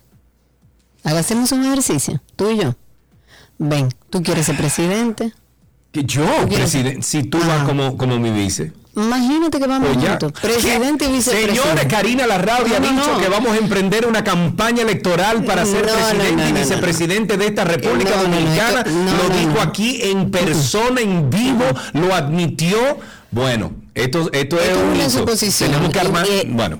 Ajá. Le iría solo como vicepresidenta y no como la actual, que es más activa que cualquier Ah, ah, no, ministro. pues tú entonces vas a una botella. Yo voy a sentarme, sí, a ver cómo tú lo haces, porque como tú tienes todas las soluciones, como tú eres un tipo iluminado y tú sabes todo lo que sí. se va a funcionar, yo necesito Sí. que tú me expliques Ajá. Cómo uno arranca para empezar a cambiar este país. ¿Qué hacemos? Porque Buscando es de, es de paso en paso que hay que hacer. gerentes, buscando personas eficientes, dejando a un lado el fuñido partido y los eh, eh, eh, las cosas importantes para el partido y no para la te gente. Y el Yo, día eh, que alguien que se contigo. suba ahí haga eso, vamos a comenzar a generar las cosas positivas y mecanismos positivos No, no, no, que nos pero van eso a muy ayudar. lindo. Eso es, un- eso es una prosa. Lo que tú has tirado ahí es una poesía. ¿Qué tú harías? No es de que no vamos, no, no, ¿qué tú harías? Tú tienes que llegar con un partido, porque Mm. a la presidencia no se llega sin un partido. Imagínense que usted llegó, ¿qué tú haces? Imagínate que yo soy un consumidor, pero consumidor ahora me está ofreciendo una plataforma digital buscar, donde usted... buscar do- buenos gerentes, buenos profesionales, Karina, y, ¿Y no quién te dice a ti que darle- para un consumidor no hay buenos gerentes Oye, para manejar esta plataforma? No, no, no, no, pero yo, bueno, bueno, yo te apuesto a ti que quien está a cargo de eso es un compañerito que tiene 800 años en el PRM y lo pusieron ahí para que pueda cobrar su dinero. Cristi, llámame a Proconsumidor, por favor. Yo necesito Va, saber oye. quién es la. Llámense al director ejecutivo de Proconsumidor, Eddie Alcántara, y dígale que simplemente nos dé el nombre o los nombres o el departamento que está encargado de esta plataforma. Les explico de qué se trata. Tomen en cuenta que Sergio Carlos no dio ninguna solución. Ok, entonces, partiendo de ahí, el director ejecutivo de Proconsumidor ha dicho que la plataforma ágil de asistencia al consumidor, que por su sigla se llamará PAC, PAC, va a entrar en vigencia, en vigencia a partir del lunes 13 de febrero. Se habla de una herramienta que es la más moderna del Caribe y todo Centroamérica para dar respuestas en tiempo récord a reclamaciones y denuncias de los consumidores. Ok, te llamo al 911 ahora mismo. ¿Qué tiene que ver el 911 La plataforma Proconsumidor? 911 es una plataforma robusta, una plataforma eh, adelantada tecnológicamente, con todas los, los herramientas. Y al final, quien te coge el teléfono te dice, ay no, Aquí no es, espérate, déjame yo llevarte y llamarte y, y ponerte con contacto con que si yo quiero. Yo creo que yo me iría a una candidatura contigo con el compromiso de que yo no trabajo ni voy a ninguna reunión. Eh, Yo soy una figura, un adorno. Yo soy un adorno tuyo. Pero yo quiero verte como presidente. Me encantaría verte sentado ahí, tomando decisiones. Me imagino que a los Nayib Bukele, tirando, quitando, Yo- sacando Sí, y haciendo. Pero bueno, pero me tu Me Mira, ya vamos avanzando. Tengo dos o tres años diciéndote que no tiremos y me decía que no. Ya dijiste que tú vas, pero eres un, un Una figura decorativa, no, Ok. monigote no, una figura decorativa para acompañarte, para Bueno. pero lo que yo necesito ver en primera persona es cómo que tú vas a resolver los problemas de este país. Tú me vas a ayudar, no te preocupes. Tengo Para eso vamos a trabajar en conjunto. Tengo Vamos una a llamada escuchar. también aquí. Ok, Yankee, cuéntanos. Saludos, hermano Sergio. Sergio, Hermano. Tú sabes quién va a ser tu jefe de seguridad, ¿verdad? Exacto. Eh, hola, Karina hermosa, preciosa. Señores, denuncia otra vez. Ay, Dios mío. Alcalde de Domingo Este, por favor, estoy esperando por ti. Calle Trina de Moya, esquina D. Te lo he publicado por todos los lados. Por favor, Manuel Jiménez. Van a morir muchas personas con todos esos mosquitos, esa agua que se acumula ahí. Es un charquito, eso tiene más de 30 años. Tú, por favor, Manuel, cásate con la gloria antes de irte.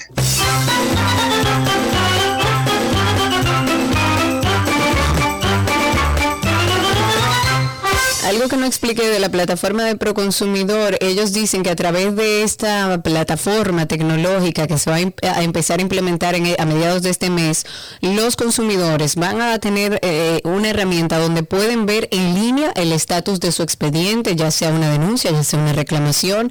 También van a poder participar en un proceso de conciliación de manera remota, van a poder interactuar directamente con el agente o con el abogado que está encargado de su caso en procura de información, de agilización del caso y demás. Creo que está muy bien. Yo debo decir que Proconsumidor ha sido una de las instituciones que con el paso de los años ha ido entendiendo cuál es su labor y ha trabajado en eso. Que hay muchas cosas que mejorar, sí, pero creo que esto es una plataforma que nos permite tener un acceso más directo a nuestras reclamaciones y saber por dónde va y qué se va a hacer y si se va a solucionar o no. Tenemos una llamadita. Tenemos a José en la línea. Buenas tardes. Buenas tardes. Adelante, José. A propósito, voy, voy ahora mismo en el, en el Boulevard primero de noviembre por aquí. Ok, ah, mira qué bien, ahí en Punta Cana. Mira, José, te, te hago una pregunta. ¿Tú votarías por mí si Karina promete ser un adorno en... en- Bueno, yo sé que ella, yo sé que ella se va a desesperar, no va a ser ningún adorno. Es un ratito, es un ratito te va a decir, "Ey, tú no puedes hacer esto. Exacto. Está fallando, está fallando. Mira, eh, eh, tú tienes, no dejas de tener razón en algunas cosas y esto te voy a poner un ejemplo vivo. Yo nunca había trabajado en, en el Estado, hasta un día me llamaron hace unos tres años y pico. Eh, con- yo tengo mucha experiencia, 30 años en telecomunicaciones, y precisamente para esa área en el metro eh, me llamaron. Eh, eso fue en el 18, por ejemplo. Eh, viendo, porque vieron mi currículum, eso no, no tenía nada que ver con nadie de ahí. En ese entonces estaba Saleta, cre- eh, el director. Eh, entonces yo eh, esos tres años y pico ahí, hasta, tú sabes, uno que vota por el cambio, toda la cosa, esperando cambio. Pero tú tienes razón en eso de, las de los profesionales. Eh, Abinader eh, quiso parecerse a Balaguer nombrando una persona en el, en el como director, cuyos seguidores no tienen nada del perfil tecnológico ni nada para una institución de ese tipo, eh, como lo, lo que es el metro y lo que son las escaleras, lo- todo lo que telecomunicaciones también, por, por darte un ejemplo del área que yo estaba. Sin embargo, el hombre como quiera, no le hizo caso a de eso, trajo todo, toda su gente sin el perfil. Eh, empezó a llenarse de eso, empezaron los pasillos a oírse como, eh, ya, ya yo había tenido una experiencia en visitas a- en otro gobierno también, eh, que se habla mucho de política en los pasillos, o sea, no, no se habla de, de que de la labor que hace una gestión, si no empieza como el cuchicheo siempre de... Tristemente, tristemente es así. Eh, son cargos que son seleccionados a dedo, la gran mayoría, sin ninguna capacidad técnica, tratando y pidiéndole a Dios de que todo salga bien. Es una cultura política que tenemos en nuestro país y que ojalá con los años vaya cambiando. Quiero tomar el caso de Gianni W. eh, que nos escribe a través de YouTube y nos dice, dice una pregunta, ¿por qué el consulado dominicano es tan pésimo en Boston?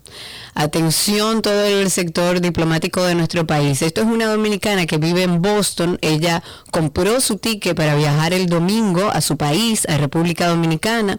Llevó todos sus documentos a tiempo y ella dice que es muy posible que pierda no solo el vuelo, sino el dinero que pagó. Dice que se pasa el día entero llamando, nadie levanta el teléfono y cuando logra conseguir a alguien, nadie sabe nada de su caso. A nadie le importa nada. Para poner un sello, dice ella que están.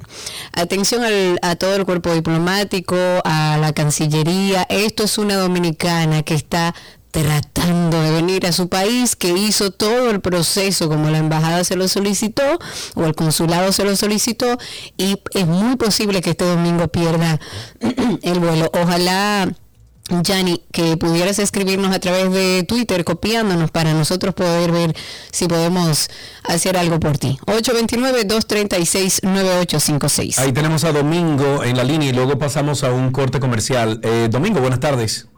Hola Sergio, ¿cómo te ha ido Karina? ¿Cómo te va? Bueno, yo ando tuerto de esta mañana, pero está bien. Adelante. Eh, pero déjame preguntarte Sergio, tú has viajado por muchos destinos, ¿no? A ver, unos cuantos, sí. decir, y te voy a decir como, como dijo el presidente cuando tú me entrevistaste.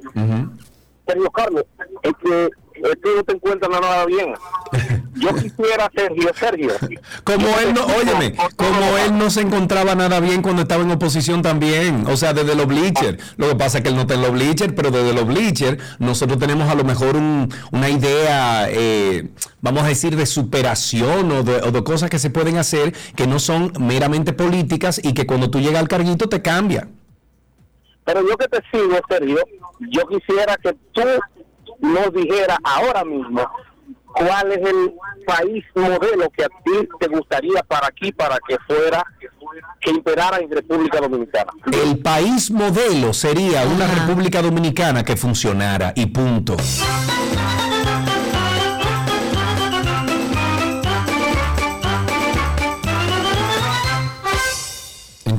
Señores, Dios mío, ahí dice Omar Matos que los consulados dominicanos en todos los Estados Unidos son uno coge cuarto, así lo escribió él. Todo más caro. Tenemos una llamadita ahí, con esa vamos a finalizar. José Luis creo que está aquí con nosotros. Hola José Luis, Sí. buenas tardes. Buenas tardes, Karina. Buenas tardes, Sergio. Eh, Hola. Hola. José Luis de Santiago Caballero. Eh, primero, eh, Sergio Carlos, muchas cosas están cambiando para bien. Sobre todo. Sí, sí, sí, yo sé que sí. Hay otras que se han estancado en la politiquería y que no, sale- no van a salir de ahí jamás. Pero esa no es la mayoría. Bueno, eh, también hay que explicar por qué el joven Paliza siempre se quejó de un gobierno tan grande y han aumentado una nómina a, a 90 mil personas más que han contratado. Bueno, pero hay más gente trabajando. Ah, yo, te lo, yo te lo- bien. yo te lo digo, yo te lo digo por mi metrópoli. por- José, Luis, eh, eh, ¿perteneces al partido, al, P- al Déjalo PRM? ¿Estás No apuntado? tiene por qué pertenecer al PRM porque yo he dicho muchas cosas buenas de este gobierno y de gente que está trabajando y no No, que pertenece. si está apuntado en el PRM tú en algún sitio. Una vez estuve Ay, inscrito, óyelo una ahí. vez- una vez estuve inscrito en el Partido Reformista del doctor Joaquín Balaguer. El en el diantre. 86 fui de la Juventud Reformista. O sea que nada que ver, cayó la boca. Fíjate, estoy actualizado en política. Pero bueno, yo estoy llamando Dígame. para una queja, porque yo estuve por la Loma, por San José de las Matas, el Julio y esos pueblos. Y noté que los motores no suenan.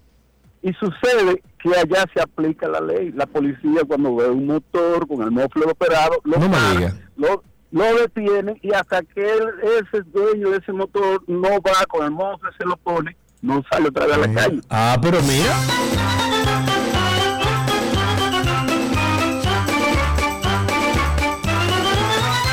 Y así finalizamos con tránsito y circo. Pero usted nunca le ha dado un cariñito a su gordito, su gordito, su gordito. Había una vez un circo que alegraba siempre el corazón. Sin temer jamás al frío o al calor, el circo daba siempre su función. Siempre viajar, siempre cambiar. Otro país, otra ciudad. Es magistral, sensacional. Somos felices al conseguir a un niño hacer reír.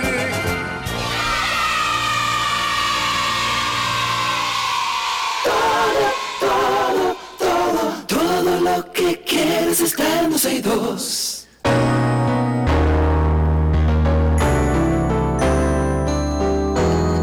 Esto de tatuelto a mí no, no me Habla con. Tuto, que él te ayuda. Bueno, medicina llega a ustedes gracias a Farmacias Carol. Con Carol cerca te sentirás más tranquilo.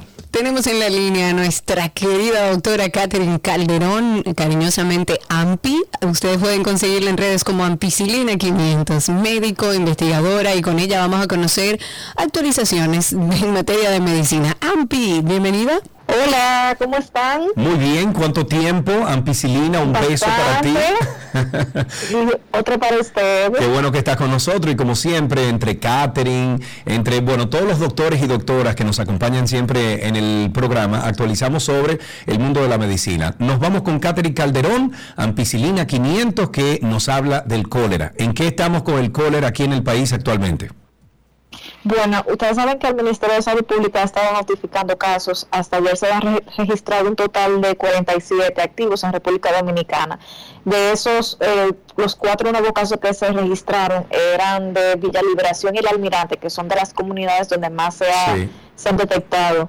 En octubre de 2022, simplemente para recordar, es, es- ocurrió un brote en Haití de, de cólera. Yo creo que recordamos muy bien el brote que ocurrió luego del terremoto eh, por allá por año, año 2010. Luego de eso, la cosa se regularizó bastante. Duraron unos tres años sin ningún caso de cólera, lo cual es bastante, digamos, admirable y, y de reconocer para el pueblo de Haití. Pero eh, a finales del año pasado comenzaron a detectarse casos y ya en enero de este año comenzamos a ver casos especialmente en zonas del Gran Santo Domingo, La Sursa, Villa Liberación, Capotillo, Villas Agrícolas y Boca Chica. Muy importante porque a veces la gente lo, lo ve como muy periférico, pero es algo que le puede tocar a cualquier Pero persona. claro, Tenemos- señores, tenemos una experiencia. Claro, y no, y tenemos una experiencia cercana con el tema del COVID. Uno veía eso lejos, eso allá son los chinos y gente cada vez era lejos y llegó. Entonces lo importante es tener la información. Vamos a empezar definiendo qué es el cólera para seguir educando. Claro que sí. Es una enfermedad que está causada por una bacteria que se llama Vibrio cholerae. Lo más importante que tenemos que saber es que ocasiona una diarrea importante y que las personas se pueden contagiar al ingerir alimentos o agua que están contaminados. Ok, ¿y los síntomas cuáles serían, Ampi, específicamente? Y sería el principal de todos la diarrea. Es una diarrea que es muy intensa, que es en mucha cantidad. Se habla de que una persona adulta puede defecar hasta un litro por hora de ese suero. Eso es bastante. O sea que tiene un Diablo. peligro de, de, de deshidratación bastante alta. Exactamente. Esa diarrea, como no, no duele eh, y, y no hay que, digamos, hacer mucho esfuerzo porque es diarrea, obviamente, Sí. eh, la gente a veces lo deja pasar. Es una diarrea que tiene a veces un poco de moco, tiene en ocasiones un olor como muy similar al pescado y hay al- algunas personas que relatan que eh, vomitan, o sea, se puede acompañar de vómitos. Sí. Lo importante del cólera es que tú puedes desarrollar los síntomas entre uno a tres días, o sea que incluso se habla de horas en algunas en algunas cepas de, de cólera. Sí. Entonces las personas cuando va avanzando, si no se si no se busca atención, la diarrea puede ir cambiando un poquito de aspecto y tener el clásico aspecto de agua de arroz que en medicina es sumamente conocido. Y como bien comentábamos, si no se busca la atención a tiempo, puede causar una deshidratación sumamente importante en cualquiera, pero sobre todo en los extremos de la vida, niños y adultos mayores. Y es tan tal que en muchos casos puede llegar a ser mortal. Claro, y tiene tratamiento. ¿Cuál es el tratamiento específico para una persona que ya se le diagnosticó con el cólera? Exactamente, mira, el tratamiento, Karina, es la hidratación. La hidratación se puede hacer de muchísimas maneras. En- eh, hay sobres eh, que se venden, unos, unos polvitos que se llaman sueros de hidratación oral, que también uno lo puede consumir. Hay muchas marcas famosas que lo venden ya preparados. Esa es, digamos, la piedra angular del tratamiento. Pero ya cuan- conforme va avanzando y si, la, si el cólera ya no es un cólera leve, sino de moderado a grave, es necesario ingresar a esa persona y entonces administrar la hidratación de manera intravenosa. Hay personas que también se les van a indicar antibióticos porque es parte del, del tratamiento de, de cólera. O sea que no solamente es hidratarse en casa, sino buscar la, buscar la atención a tiempo. Ok, ¿y se puede prevenir entonces? Sí, eso es súper importante que, lo mencione Sergio, porque las medidas de higiene que todos conocemos del lavado de manos son súper importantes, pero importa también muchísimo el agua utilizamos para eso. Hay, eh, el agua tiene que estar descontaminada, descontaminada, no solamente para tomar, sino también para cocinar, fregar, bañarse, cepillarse, entre otros. De hecho, en Internet hay muchísimos recursos de cómo descontaminar el agua en recursos sumamente limitados, o sea, no, no, no es necesariamente... ah, si no tenemos cloro, hay otras maneras de hacerlo, pero por ejemplo con el cloro se puede lograr descontaminar, usualmente las, las botellas traen una instrucción. Hay que destacar que hay una vacuna, República Dominicana recibió a principios de enero 85 mil dosis de una vacuna que se llama Evichol, que la doctora Roque habló de eso, está gratis, está disponible en varios lugares, Hospital Moscoso Puello, hay hospitales móviles y operativos que donde se montan unas casetas de salud pública, yo sé que hay en Villa Liberación, la Sursa, hay una fundación que se llama Funda Sursa, no es inyectado, o sea que no te van a apoyar, se va a poner de manera oral, tiene un saborcito como a coco, se ponen dos dosis que están espaciadas por dos semanas y lo importante que puede proteger es específicamente contra varias cepas y la protección dura por cinco años. No se está colocando en todo el mundo, o sea que no es que uno vaya a un centro de vacunación, ah, pongamos una vacuna de cólera, sino a personas que están en riesgo de contraer enfermedad, a caso positivo, personal militar, personal médico, o sea, personas que realmente la necesiten porque las dosis son limitadas. Es una, eh, iba a comentar algo que me imagino que muchas muchas personas, y perdón Sergio, se están haciendo la pregunta, sobre todo mujeres, porque hay muchas de nosotras que hemos utilizado las lámparas UV para hacernos ese manicure que nos dura una semana y que somos felices 15 días sin volver a arreglarnos las manos, pero ha salido ahora algo de que esto eh, puede provocar cáncer. Actualízanos con ese tema de las lámparas UV. Claro que sí, realmente se dio mucho, muchísimo de que hablar en estas últimas semanas. Es importante destacar que aunque la información no es del todo nueva, sí hay cosas que hemos descubierto a raíz de este estudio que se publicó en la lámpara, de, en, perdón, en, en la revista de Nature. Es importante destacar que la, hay básicamente tres cositas que tenemos que saber de las, de las radiaciones ultravioletas. Hay varios tipos. La que nos interesa en este momento es una que se llama eh, ra- radio ultravioleta de tipo A, porque hay A, B y C. Ese compone el 95% de la radiación ultravioleta que recibimos en la Tierra. O sea que de los rayos solares, el 95% está compuesto de, los, de la radiación ultravioleta tipo A. Lo segundo es que, contrario a otros rayos ultravioleta, estos pueden penetrar de manera más profunda en la piel porque pueden llegar hasta la dermis, que es la segunda capa de la piel. Y aparte de cáncer de piel, pues son los culpables del envejecimiento prematuro y de las famosas arrugas. Y por último, que son capaces de atravesar las luces y, y, perdón, las nubes y los vidrios de los carros, por ejemplo. Pero que por, por, por lo que conocemos ahora, eh, las que emiten estas lámparas son eh, teóricamente bajitas, o sea, no, no son capaces de producir tanto daño. Ahora, los dermatólogos siempre han recomendado que utilicemos protección, eh, que lo voy a comentar más adelante de qué se, de qué se trata esta protección, cuando usamos la lámpara, porque hay como un riesgo teórico de desarrollarse que hay un poquito más de riesgo de cáncer de piel. Lo que salió en esta revista, en este artículo nuevo, fue que ellos agarraron varios tipos de tejidos, agarraron células y de, de varias partes de, de varios organismos y varias partes del cuerpo y las sometieron a esta radiación ul- ultravioleta que tienen estas lámparas por diferentes tiempos. Entonces, eh, vieron que sí, que realmente cuando observaron luego el tejido, vieron que en algunos tejidos se presentaban algunos cambios que si se dejan evolucionar podrían degenerar en algunos tipos de cáncer de piel. Uy. Que eso digamos lo nuevo. Ahora, nosotros no tenemos eh, la información, digamos, eh, 100% segura. Yo no te puedo decir, mira, si tú lo haces tanto tiempo eh, o por tantos minutos, este es el mínimo para causar daño. Yo no tengo esa información, todavía no la conocemos. Pero sí sabemos que el riesgo existe y no es que se de- nos dejemos de hacer las uñas ni nada por el estilo, Claro. es saber cómo protegernos. Básicamente, la recomendación es ponerse protector solar 20 minutos antes de usar la lámpara. Hay guante oscuro que algunos salones de belleza tienen, que no se lo puede colocar. Y si usted quiere, eh, digamos, eliminar e- e- ese riesgo, sé que es el aire libre, sé que se- hay unos, un- unos abaniquitos que utilizan también algunos salones de belleza, o usar el gel frío o el esmalte convencional. Esas serían las alternativas. No hay que escandalizarse ni horrorizarse. Es algo que se sabía, pero es básicamente información para que a la hora de tomar las decisiones la tomemos con un poquito más de juicio. Ok, ok, bien. Eh, bueno, tenemos un tema aquí de la actualización de las vacunas del COVID-19. ¿En qué está todo eso, eh, Ampicilina?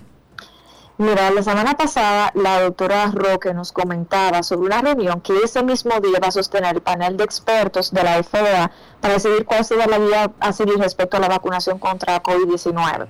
Y la conclusión de ese panel fue que ellos definitivamente quieren simplificar el esquema actual y votaron a favor de que todas las vacunas que se vayan a exigir en el futuro tengan las mismas cepas.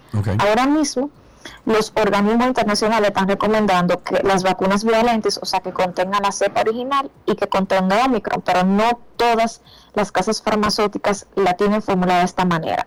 Entonces, eso fue lo que se votó a favor.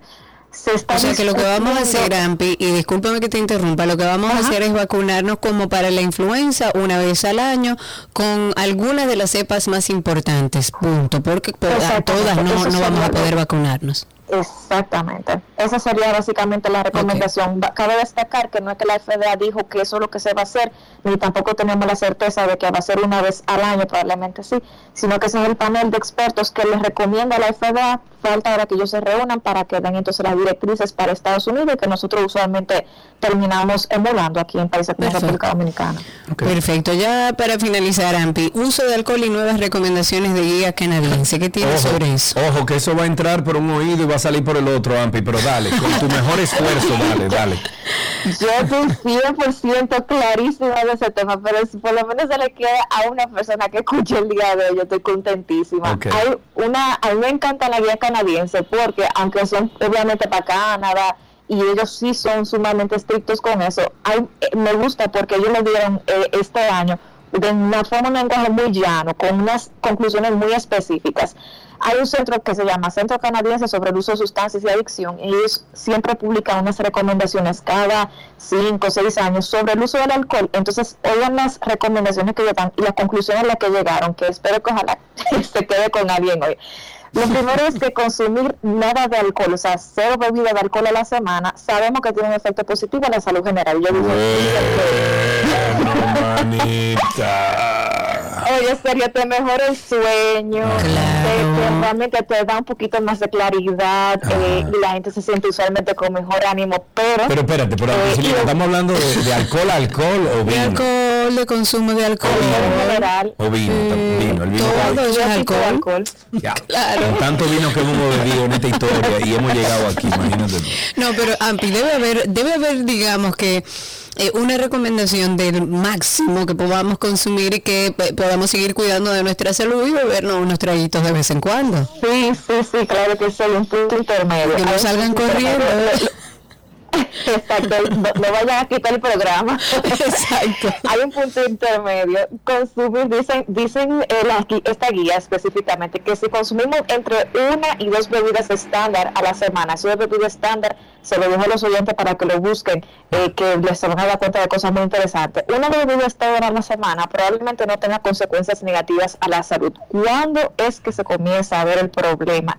Ojo especialmente a las mujeres que nos están escuchando cuando come- comenzamos a consumir entre 3 a 6 bebidas a la semana, ojo, a la semana, no es un viernes en la noche que usted Eso es todos los días, señores. Eso es casi alcoholismo. Exactamente. Entonces, ¿qué es lo que pasa cuando consumimos así entre 3 y 6 bebidas? Se ha demostrado que hay un mayor riesgo de tener cáncer de mama, cáncer de colon y otros tipos de cáncer de cabeza, cuello, páncreas, entre otros. si eso Dios. lo llevamos a más de 7 bebidas a la semana, que eso es cualquier día que uno sale a matarse con el alcohol, como decimos aquí, aumenta el riesgo de tener enfermedades del corazón y los famosos derrames cerebra- cerebrales, eventos Ujú. cerebrovasculares. Cada bebida que tomamos por encima de 3 a 6, por ejemplo, aumenta los problemas de salud de manera radical y es muchísimo mayor el riesgo en las mujeres. Y sabemos que cuando consumimos en exceso, y se ha documentado que esto es cuando comenzamos a consumir más de dos bebidas por ocasión, o sea, nos sentamos a tomar tragos, ya sabemos que si hay por encima de dos bebidas, el riesgo de hacerle daño a alguien más, como por ejemplo un accidente, un hecho violento, o hasta simplemente que usted le diga algo a alguien que no debe haberle dicho, aumenta el riesgo.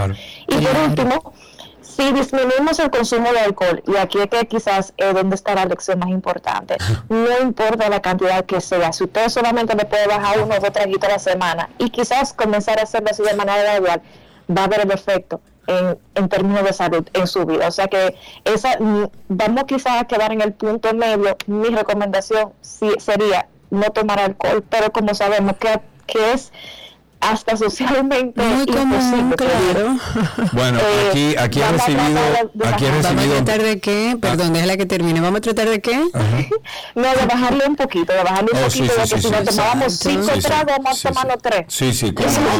Mira, yo he recibido, en esta conversación he recibido como siete eh, diferentes personas que a través de WhatsApp me dicen, bueno, el último dijo, no, pues nos fuñimos entonces, porque imagínate, o sea, si no. Ampicilina, muchísimas gracias siempre por todos los consejos, gracias por eh, de vez en cuando y cuando te lo permite tu profesión salir con nosotros al aire porque te extrañamos y te queremos mucho en este programa. Y yo a usted encantadísimo, un abrazo. Gracias, hasta aquí Medicina en 12 y 2. Medicina, ¿dónde está? Ahí abajo, Medicina, Medicina, ¿dónde está Medicina? Y ahora Roberto, ok.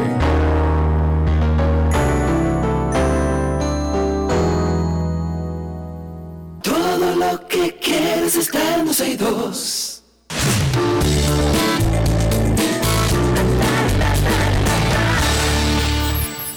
Aquí están las informaciones de entretenimiento. Señores, la foto de Beyoncé ya dio vueltas al mundo de mujer tan bella. Y va a emprender una gira internacional por su nuevo álbum. Esto va a, a iniciar y a comenzar en Suecia en mayo. Pasará por Europa, por Estados Unidos y quién sabe si llegue hasta aquí.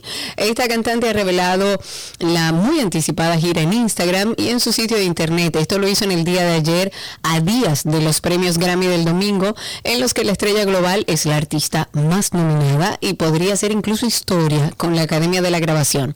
Beyoncé, quien es la mujer más condecorada de la historia de los Grammy, con 28 gramófonos ganados, podría romper el récord del director húngaro-británico George Solti como la artista más galardonada. Esto sí gana cuatro premios. Su álbum del 2022 es una celebración a la música dance.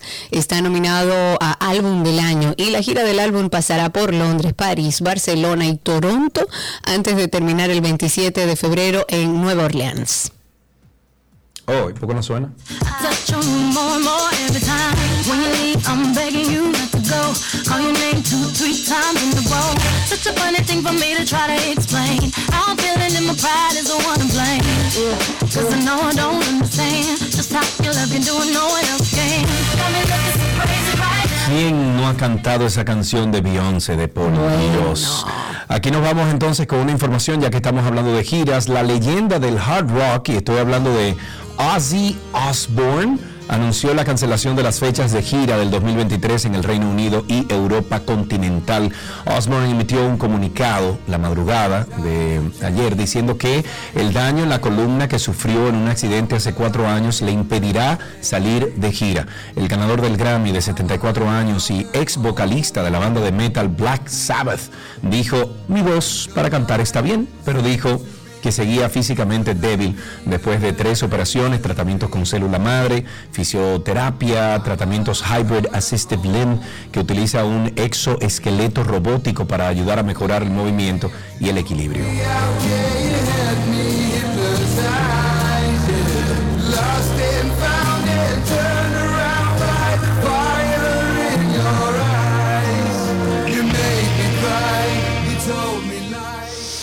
En otra noticia de entretenimiento, un fiscal de Nuevo México formalizó esta semana los cargos de homicidio involuntario contra el actor Alec Baldwin. Esto por la muerte de la directora de fotografía Alina Hutchkin, que falleció de un disparo en el pecho durante el rodaje de la película Rust en octubre del 2021. La fiscal del primer distrito judicial de Nuevo México ya había anunciado hace casi dos semanas que tenía la intención de imputar cargos penales contra Baldwin, así como contra Hanna Gutiérrez Reed, que era o es la, arma, la armera y encargada del protocolo de seguridad. En el escrito de acusación, se enumeró una serie de fallos de seguridad y se alega que Baldwin conocía el protocolo, ya que había participado en más de 40 películas en las que se usaron armas de fuego, un procedimiento por el que la armera debería haber estado presente para comprobar que el arma era segura y no confiar en el ayudante de dirección David Halls porque no tenía potestad para autorizar el uso del revólver. Los protagonistas de Forrest Gump, Tom Hanks y Robin Wright, qué linda esa mujer, Robin, Dios, volverán a ser jóvenes en la nueva película de Robert Zemeckis, Here se llama la película, gracias a una nueva tecnología de inteligencia artificial. El proyecto utilizará la tecnología hiperrealista de inteligencia artificial llamada Metaphysic Life, que permite crear efectos de rejuvenecimiento en directo y en tiempo real en la cara de los actores sin la necesidad de usar efectos especiales. Esto permitirá que se desarrolle la trama de la película que abarca varias generaciones y aborda temas como el amor, la pérdida, la lucha, la esperanza y el legado entre parejas. El film está basado en la novela gráfica de Richard McGuire, se llama Here, que habla sobre las muchas personas que habitan la misma habitación en diferentes momentos y a lo largo de los años. Además de reunir en su elenco a Rydia Hanks, eh, la cinta cuenta con la participación del guionista Eric Roth, quien también participó en Forrest Gump y quien se hizo acreedor de uno de los seis premios Oscar de la película eh, Forrest Gump, que recibió en el 1995. Entonces tú quieres ser presidente, yo voy a ser la vicepresidenta y Amarfis va a ser diputado. ¡Amarfi! El merenguero líder de la banda de ataque Amarfis Aquino ha anunciado que buscará llegar al Congreso Nacional como diputado del FUPU o de la FUPU, Fuerza del Pueblo, a los fines, según él, de legislar en favor de su provincia natal, Monte Plata. El anuncio lo hizo participando en las fiestas patronales del municipio de Sabana Grande de Boyá, el cual fue recibido por los presentes con gran alga- algarabía. Pues este merenguero que desde hace al menos cuatro años decidió retornar a la República Dominicana desde los Estados Unidos, dijo y explicó que va a buscar su curul desde la fuerza del pueblo por entender que el expresidente Leonel Fernández es uno de los mandatarios que más ha aportado para el desarrollo del país. Se anunció la lista de presentadores ya para los premios Grammy. La primera dama de Estados Unidos, Jill Biden, así como la cantante Cardi B y la actriz Viola Davis formarán parte del elenco de presentadores de la sexogésima o sexagésimo más bien quinta edición de los Grammy. Esto anunció este miércoles la Academia de la Grabación de Estados Unidos. El cómico James Corden, el compositor Billy Crystal, el actor Dwayne Johnson y las artistas Olivia Rodrigo, ganadora de tres Grammy, y Shania Twain, también cinco Grammys, subirán al escenario para dar paso a una o algunas de las categorías de una gala que se celebra el próximo domingo. El maestro de ceremonias vuelve a ser el reconocido cómico Trevor Noah, quien ejerce esta función por tercer año consecutivo. Con esto finalizamos estas noticias del mundo del entretenimiento.